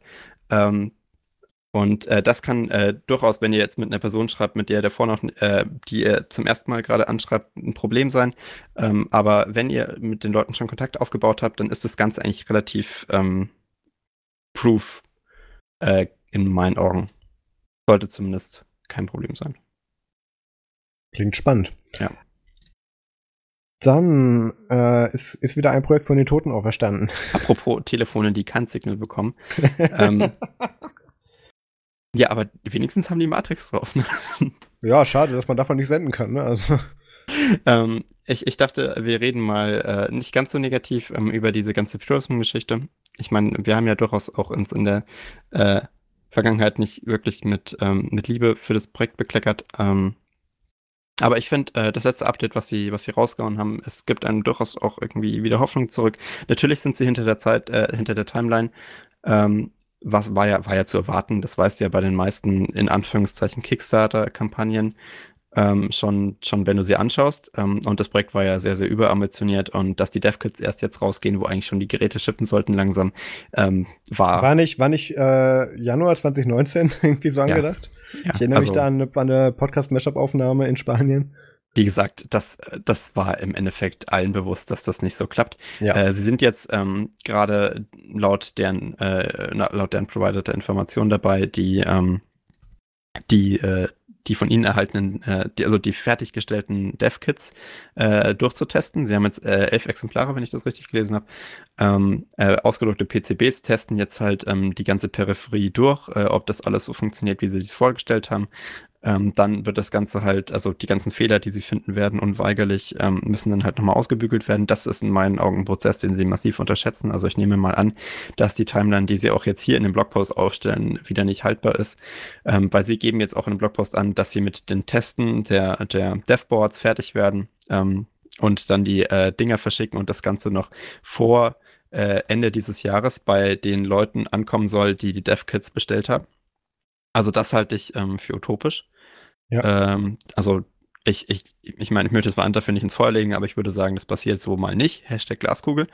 Ähm, aber immerhin haben sie die Teile jetzt mal ausgedruckt bekommen. Das war ja schon eh ein riesiger Prozess. Sie geben hier verschiedenste Unwetter als äh, Grund an, warum das so lange hat dauern müssen. Aber ganz ehrlich. Und, und halt vor allem ein, ein gar nicht vorher, vorhersehbaren chinesischen Feiertag. Ja, wer hätte das denn ahnen können? Schon ähm, wieder ein Jahr um, ja, ja. Und äh, das, das ist natürlich, also in meiner Augen Quatsch, aber Immerhin haben sie jetzt halt das Devboard fertig, das Devboard, äh, also das PCB für das Devboard ist ausgedruckt. Äh, mit, mit, ähm, es gibt ein ganz nettes Video, so promotechnisch, wo sie halt ihren, ähm, es, äh, ihren, ihren, ihren äh, Soldering-Automaten äh, zeigen, wie er auf das, äh, auf das Board halt die ganze Hardware drauf äh, brezelt. Ähm, und das ist cool, klar. Also ihr habt da eine Maschine, die das kann, ist ja logisch, ihr seid irgendwie Laptop-Manufacturer. Ähm, und das Devboard an sich sieht auch sehr professionell aus. Also man hat halt ähm, äh, den Screen, den, äh, den sie später verwenden wollen, auf der einen Seite. Ähm, darunter liegt das PCB, das ist ein bisschen größer als das Screen, mit der gesamten Peripherie, äh, die das Gerät mal unterstützen soll.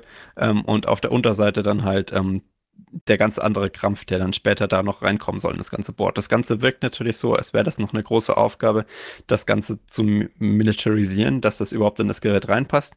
Und ich denke, das wird auch die größte Herausforderung. Hm. An sich ähm, sieht es aber durchaus wie ein brauchbares DevKit für ein Telefon aus, soweit ich das jetzt beurteilen kann. Ich habe noch nicht so viel DevKits für Telefone in der Hand gehalten.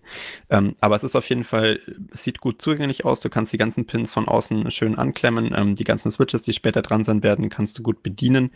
Ähm, es fehlt wohl noch ein bisschen was an Hardware und die ganze, äh, ganze Chose ist auch äh, noch nicht mal, ja, sagen wir mal, es ist äh, zu 50 Prozent durchgetestet, ähm, aber die schwierigen Teile, die, die viele Probleme machen, also so WLAN-Peripherie, Bluetooth und so Kram, ist noch nicht mal angefasst worden.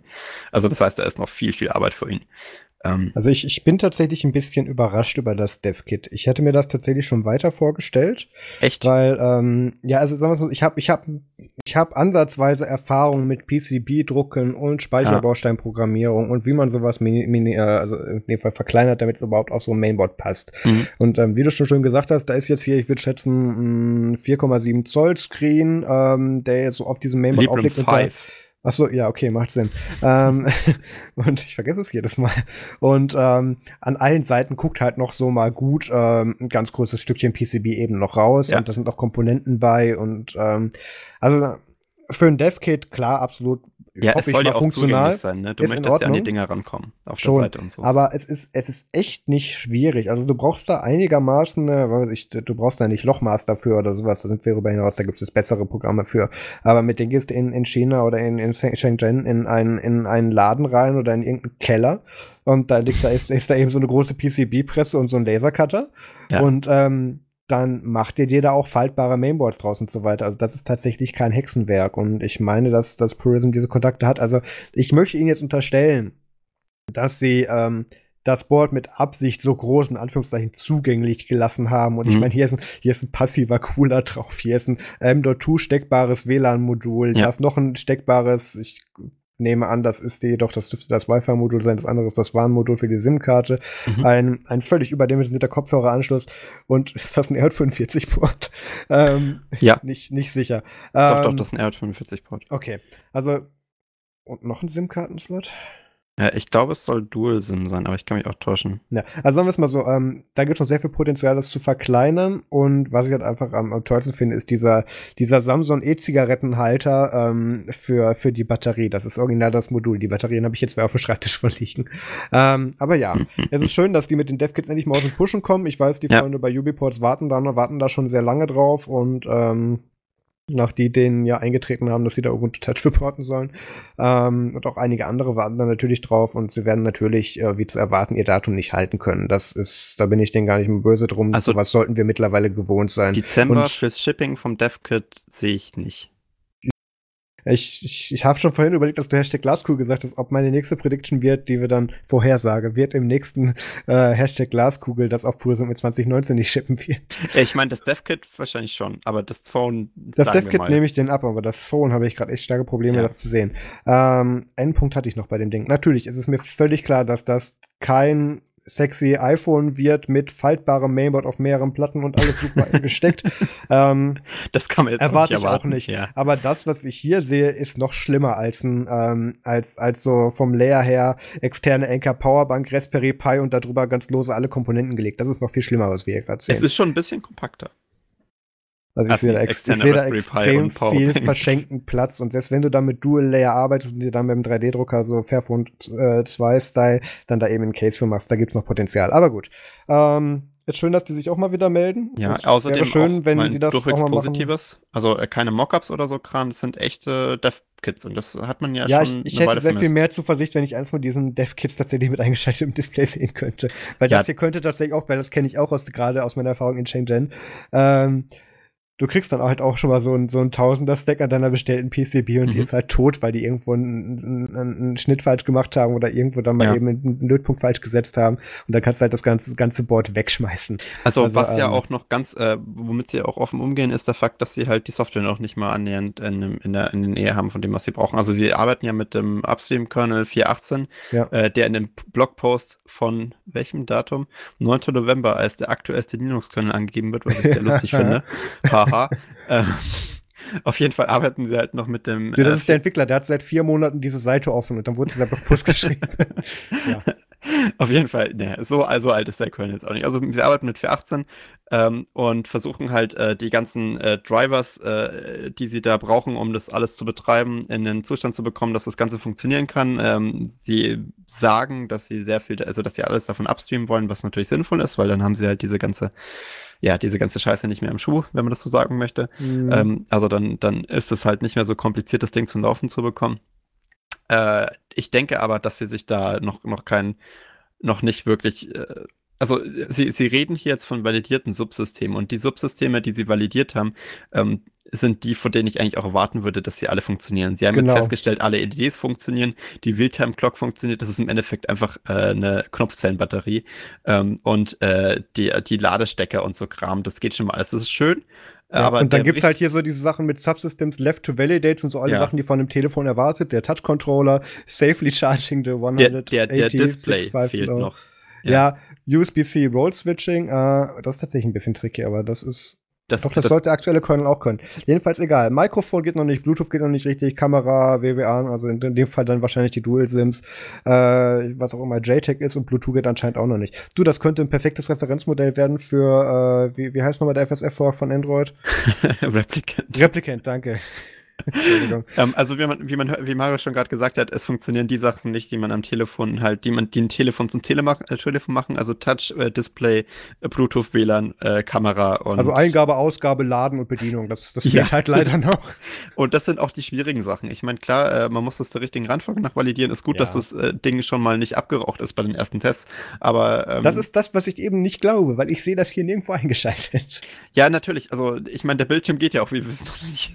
Ach so, ja gut, Left to Validate. Ja, schalt's doch ein, validier's doch ähm, ja. Aber äh, da wird auch wahrscheinlich noch mit dem Treiber viel fehlen, weil sie wollen ja den Etna-Wiff ähm, mit den, mit den Mesa-Dingern, ja, ja, ja, da haben wir ja schon drüber geredet. Auf jeden Fall ist das, ähm, ich glaube nicht, dass das auch nur annähernd Dezember wird. Ähm, ich kann mich natürlich täuschen, aber sagen wir mal, wir reden Mitte nächsten Jahres ähm, über, glaube ich, ein DevKit. Äh, uh, Hashtag Glaskugel.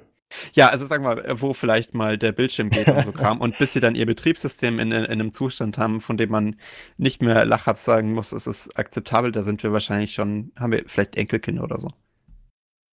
Ja, das war also vielleicht ein bisschen dark. So, so optimistisch BR wurde gerade fertiggestellt oder so. Okay, also ja, es geht bei ja. Purism weiter, ungefähr so schnell, wie wir uns das vorgestellt haben. Das lassen wir die dieses Mal auch in Ruhe. Ähm, dann lass uns doch mal zu den Events, Events. kommen, wenn du im Hintergrund die Bude abreißt. Ähm, der ja. Vorverkauf für den 35C3, den 35. Chaos Communication Kongress, ist gestartet. Ähm, ich habe gehört, einige Menschen haben das schon verpasst, dass ja, der schon vom nee, verpasst, war. verpasst nicht. Es war so, ähm, der erste ähm, verkauft, also der ist sehr gestaffelt, das ganze System dahinter kann Max gleich nochmal erklären, das habe ich schon wieder mhm. vergessen. Ähm, ist, ist gestartet vor ein paar Tagen, ist um 12 Uhr gestartet. Ich habe 12.20 Uhr oder so oder 21 reingeguckt und da waren bereits alle Tickets weg für diese Ausschüttung. Du warst äh, circa 19 Minuten 19 zu spät. Minuten zu spät, ja, ja. ja. Ähm, und jetzt ist es so, dass der nächste Termin tatsächlich zum Zeitpunkt der Ausstrahlung, ähm, doch, der kommt ja am, genau, der 11. November sein wird. Äh, das ist morgen. 11. Das ist morgen, wenn ihr das hört. Und da der Podcast gegen 8 oder 9 rauskommen wird, habt ihr noch ein bisschen Zeit, weil ich glaube um 14 Uhr, ja genau, 14 Uhr beginnt der nächste Verkauf. Und, wir müssen ähm, den auch noch durchhören, ne? Das heißt, wenn wir, wenn ihr euch jetzt gerade den Podcast runtergeladen habt, dass er rausgekommen ist, dann solltet ihr euch ja, am besten ist jetzt 10 Uhr, dann haben sie noch vier Stunden Zeit. Aber sie haben da. Du meinst, wenn du morgen bis 10 Uhr pusht, aber dann müssen sie noch hören. Das ist nicht unser Problem.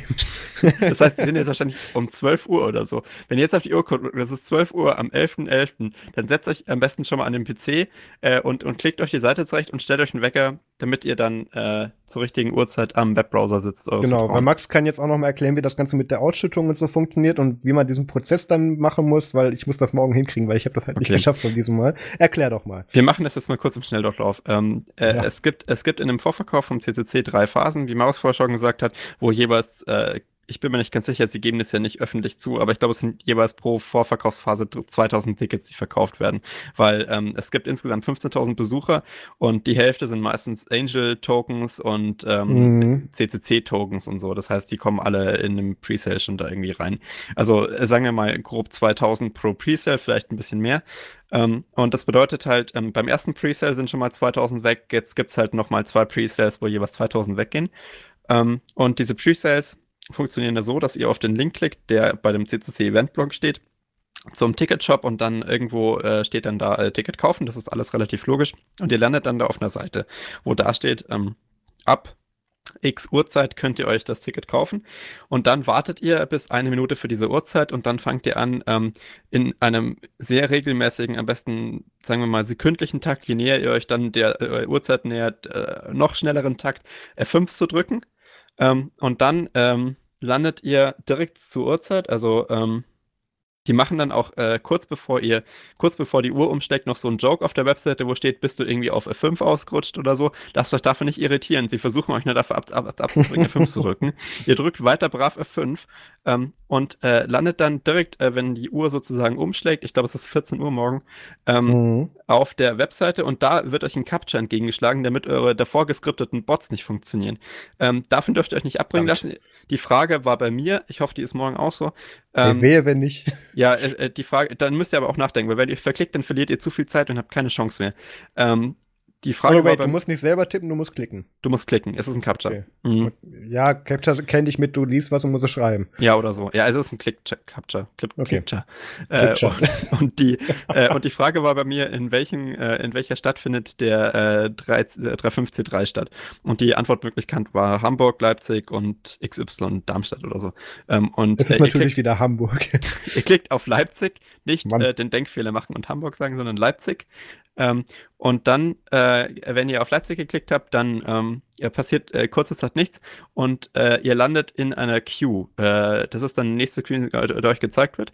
Ähm, da wird euch dann der Platz angezeigt in der Queue. Hm. Und äh, wenn ihr Glück habt, dann seid ihr unter 2000 und wenn ihr Pech habt, dann seid ihr über 2000. Das ist alles eine Sache von Internetgeschwindigkeit. Äh, da müsst ihr einfach äh, wirklich, äh, wirklich äh, eine gute Leitung haben oder sowas, weil da braucht man göttlichen Beistand. Ähm, und, die, äh, und wenn ihr dann unter 2000 seid, äh, dann. jetzt wird äh, Bayern wieder bevorzugt. dann müsst ihr einfach in regelmäßigen Abständen auch wieder die Seite aktualisieren, nicht so häufig wie davor und seht dann halt, äh, wie der Zählleitungsm runtertickt. Und wenn, ähm, und dann seid ihr irgendwann dran und dann könnt ihr euch in den Shop äh, begeben, klickt euch dort äh, möglichst zügig die Tickets zusammen, ähm, die ihr braucht, also halt irgendwie Standardticket äh, und dann Anzahl und dann äh, klickt ihr auf ähm, Submit zu diesem Shop-System äh, und dann werden die für euch reserviert. Das Submitten dauert aber eine Weile. Das kann mehrmals fehlschlagen, weil das einfach halt gnadenlos überlastet ist. Was, was ähm, macht man dann? Geht man dann einfach auf zurück oder behält er das Das sagt er einem alles. Also äh, der sagt so, halt, das kann der, bis zu zwei Minuten macht, dauern. Der macht der dir dann das, die Seite nicht zu, sondern ja, gibt dir den Button genau. noch ein paar Mal. Und wenn es dann nicht geht, ah, okay. äh, nach zwei Minuten, dann kannst du nochmal zurück und nochmal klicken. Ähm, aber sobald das einmal submitted ist, habt ihr habt ihr es geschafft, weil dann habt ihr 13 Minuten, um euren Verkauf endgültig zu bestätigen und während der Zeit sind eure Tickets reserviert. Ähm, das bedeutet, da könnt ihr mal durchatmen, äh, wenn ihr in dem Modus seid, wo ihr diese 13 Minutenuhr abticken oder 15 Minuten Uhr abticken sieht, dann äh, habt ihr schon mal geschafft und die Tickets sind für euch für diese Zeit reserviert. Da kann sie euch keiner mehr klauen. Ähm, und de in der Zeit müsst ihr halt euch äh, durch den restlichen Prozess durchklicken, eure E-Mail angeben, glaube ich, und ähm, ich glaube Namen, das ist alles. Äh, und dann halt bestätigen, mit was ihr zahlen wollt. Und dann bekommt ihr eine Mail zugeschickt, äh, könnt dann entweder per Lastschrift oder Kreditkarte äh, die Überweisung äh, tätigen. Das ist dann aber schon, das könnt ihr dann ähm, die nächsten vier Tage machen. Das ist dann mhm. entspannt. Ähm, aber sobald ihr die Mail zugeschickt bekommen habt, habt ihr geschafft. Ja, dann seid okay. ihr. Ja, ich bin gespannt, ob ich das den, morgen schaffe. Ich habe da erstmal die, die Beruhigungsmittel vor dieser Uhrzeit nehmen, weil es wird ähm, es ist sehr aufregend, weil der Server, ich glaube, bei, bei, uns hat es vier oder fünfmal fehlgeschlagen mit dem Hochladen. Das ist ganz normal, nicht aufgeben. Auf keinen Fall aufgeben. Äh, ist man dann, sind die Tickets dann schon gesichert bei diesem Hochladen oder? Also wenn ihr in dem Modus seid, wo die Uhr runtertickt, dann seid ihr safe. Ähm, äh, da habt ihr dann, also da, da klappt es dann auch meistens. Also dieser, schon. dieser Ticket-Counter oder was? Ja, wenn, wenn ihr, wenn ihr auch, äh, wenn ihr im Shop drin wart und schon ähm, submitted habt, dass ihr die Tickets wollt. Davor ist es alles noch so ein bisschen. Ach so. Da würde ich nicht, da würde ich noch nicht durchatmen. Da muss man sich wirklich drum kümmern, dass es jetzt Ach, äh, nee. läuft. Ich möchte an dieser Stelle übrigens nochmal Max danken, der für Max und Io eine Karte gekauft hat und nicht für mich. äh, immer gerne. Das ist äh, dafür, dafür kennt man mich. Ähm, das soziale Kaufen ist äh, beim CCC ein, ein Sport, der gerne gelebt wird. Ähm, es, es gibt auch dieses Jahr äh, wieder keine Tagestickets, also ihr müsst euch die im Presale sichern. Ja. Sonst wird das nichts. Ja. Na gut. Spannende dann Sache. Drücken wir mal die Daumen morgen. für morgen und dann machen wir hier heute. MFG Musikfilm heute. Nee, noch nicht. für manche heute, Zeit. wenn sie es hören. Ja. oder gestern oder schon längst vorbei. Ist das eigentlich, steigere ich eigentlich mit dieser Empfehlung gerade meine Chancen, morgen ein Ticket zu kaufen oder? Hm. Wenn naja. man darüber nachdenkt, vielleicht solltest du ein bisschen die Ver äh, Veröffentlichung rauszögern. Ja, ja, genau. Okay, dann MFG, Musik zum Game Trip, Max. Also ich äh, bringe euch diese Woche eine, eine großartige, ähm, eine großartige, einen großartigen Vortrag auf YouTube äh, von der diesjährigen Blender Conference. Ähm, Ach, ist das der Best Blenderer irgendwas? Der, der Best Blender, ja genau. The World's das das habe ich nur als Überschrift gesehen irgendwo die Tage, ja. So gut. Äh, also ihr kennt ja sicher alle Captain Disillusion, weil ihr alle meiner Empfehlung gefolgt seid und diesen Typen ähm, auf YouTube durchgeklickt habt. Ja, äh, das, das ist ja natürlich. Ein großartiger, äh, ein großartiger Mensch, der macht halt so äh, Debunk-Videos von ähm, getricksten, äh, von getricksten Effekten in irgendwelchen Viral-Videos oder so. Ähm, und äh, der benutzt halt für alle seine Effekte Blender. Mhm was ich bis dato nicht wusste. Äh, ich habe das nur mitbekommen äh, über, seinen, ähm, über seinen Vortrag bei der Blender Conference und dieser Vortrag ist nicht ein Vortrag, wie man ihn erwartet. Es ist nicht einfach so ein äh, Mensch, der da vorne steht und halt äh, einen Schwank aus seinem Leben erzählt, sondern das ist der, der best durchgestylteste, von A bis Z durchgeplante Vortrag, den ich je gesehen habe. Jeder Sekunde dieses Vortrags ist, ähm, ist ein Genuss äh, von A bis Z. Der hat sich wirklich was dabei gedacht. Der hat Videosequenzen geschnitten, ähm, der, den mindestens Live, 80, 80 Mal geprobt. Das ist unglaublich, was dieser Typ an Vortrag hingelegt hat. Und wenn ihr euch nur einen Vortrag dieses Jahr anschaut, weil ihr zu faul seid, euch äh, auf mediaccc.de irgendwas ranzuziehen, dann schaut euch diesen Vortrag von der Blender Conference an. Da lernt man auch noch was über Blender. Sehr unterhaltsam, großartiger Typ ähm, und äh, so muss ein Vortrag gehalten werden und jetzt habe ich eigentlich Angst, jemals wieder einen Vortrag zu halten, weil dieses Level an Vortrag. Und nicht schon wieder. das kann man nicht erreichen. Das ist unglaublich. Das wäre mein Musikfilm-Game-Tipp. Und was hast du? Ja, ich habe was fast genauso Bombastisches mir angeschaut. Ähm, nämlich äh, zweimal den Kinofilm Bohemian Rhapsody. ähm, Hintereinander? Nee, tatsächlich ja. Das erste Mal wurde ich leider unterbrochen, weil in unserem Telegram-Chat irgendeine antisemitische Scheiße gepostet wurde und ich kurz auf den Saal musste, um das zu moderieren. Ähm, genau. Und äh, dann hatte ich keinen Bock mehr und habe mir den Film dann an, an dem Abend dann nochmal angeschaut. Mhm. Ähm, Finde ich super. Ähm, Rami Malek macht da ja den, äh, den Freddie Mercury und. Der ähm, Mr. Robot. Der Mr. Robert, genau. Und äh, was macht der noch? Habe ich doch letzte Woche erst empfohlen. Bodyguard? War das nicht auch? War das nicht auch Malek? Ach so, weiß nicht. Ich meine ja, warte mal. Äh, Bodyguard. Hat mich auf jeden Fall sehr überrascht, dass Mr. Robot Freddie Mercury verkörpert. Ach, Entschuldigung, natürlich ist das nicht René Malek. Ähm, äh, ja, nimmt man ihm aber hundertprozentig ab. Okay. Ist super gemacht. Ich hatte auch tatsächlich bei Brian May, also einem der Gitarristen tatsächlich, ähm, das Gefühl, der wird da, glaube ich, von äh, Jim Lee, glaube ich, gespielt. Äh, mhm. Doch hier, Card Jim Lee. Ähm, hatte ich tatsächlich das Gefühl, ich sehe Brian May da und ich habe die Band tatsächlich noch live sehen können, beziehungsweise was davon noch übrig war.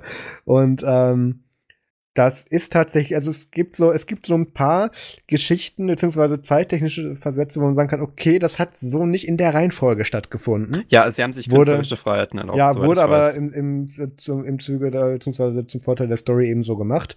Und ähm, absolut bombastisch. Also ähm, kann ich nur empfehlen, ein, ein super Film. Und, der, der ähm, Sänger im, im Film äh, ist ja angeblich der, der, der Leadsänger von der Queen Coverband. Also ist der, er, nicht nur angeblich, ist er ja. tatsächlich wirklich auch. Und ähm, weil der hat genau diese Betonung und auch eben dieses mit diesen äh, weiteren Schneidezähnen, die Freddy ja hatte, ähm, auch in dem Mundraum eben genauso diese Betonung eben so hinkriegt wie er. Deswegen war er da sehr bekannt und dann wurde er deswegen dann auch irgendwie, ich glaube, ein paar Millionen beworfen und durfte dann, dann nochmal Queen rauf und runter covern für diesen Film. Also ich möchte ja ich möchte ja nicht gemeint sein, aber ich glaube, es ist eine gute Idee gewesen, nicht Rami Malek singen zu lassen.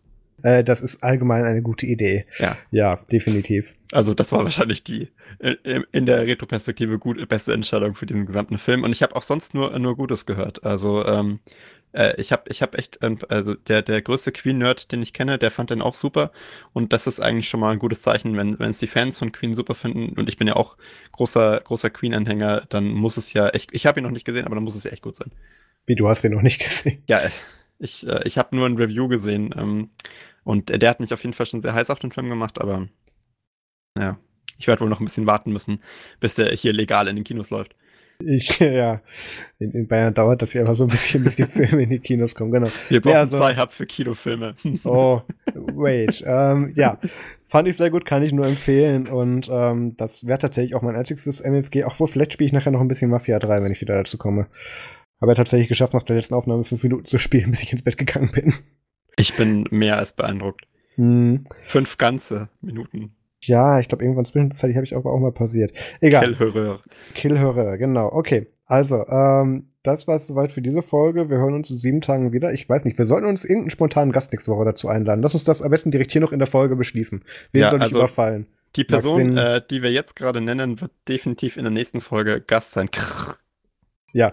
Ähm, okay, wir sprechen nach der Aufnahme. Max, hast du noch abschließende Worte? Ähm, ich klaue jetzt einfach mal. Ich sag, äh, verschlüsselt immer schön eure Backups. Und kommt in unsere Telegram-Gruppe und dann zum slash Telegram. Genau. Ähm, vielen Dank fürs Zuhören, macht's gut und bis zum nächsten Mal. Ciao. Guten Erfolg morgen beim Ticket kaufen. Oh ja. Cheerio. Cheerio.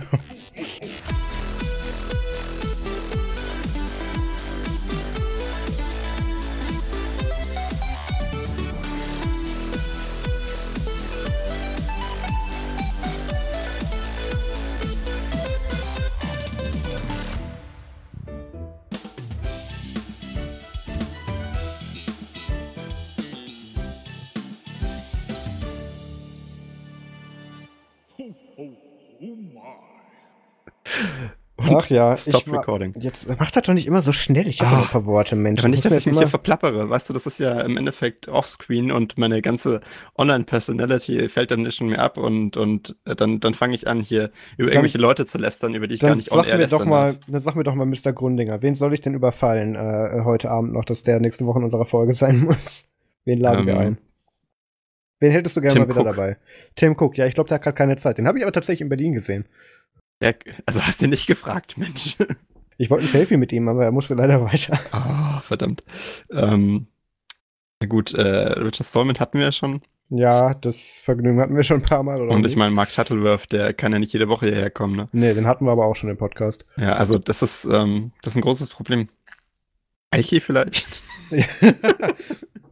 Das können wir, ach, weißt du was, ich habe ja gesagt, das thematisieren wir nicht, aber lass uns einfach beim, bei unserem Outro noch mit dran.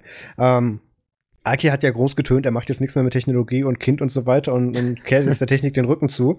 Ja, Fakt ist, dass der seit vier Wochen wieder für Intel arbeitet. Zur gleichen Zeit hat er sich dann dazu übrigens Stellung genommen, was jetzt bei, bei Solos los ist und ähm, ist jetzt mittlerweile wieder Vollzeit für Intel tätig und arbeitet an Clear Linux. Also so viel dazu. Ja, ich meine, aber Intel ist jetzt ja auch nicht direkt irgendwas mit Computern. Nee, ist ganz entfernt. Ich glaube, die haben auch irgendwo so ein. Er ist wahrscheinlich im Rechnungswesen. Stop recording. Jetzt.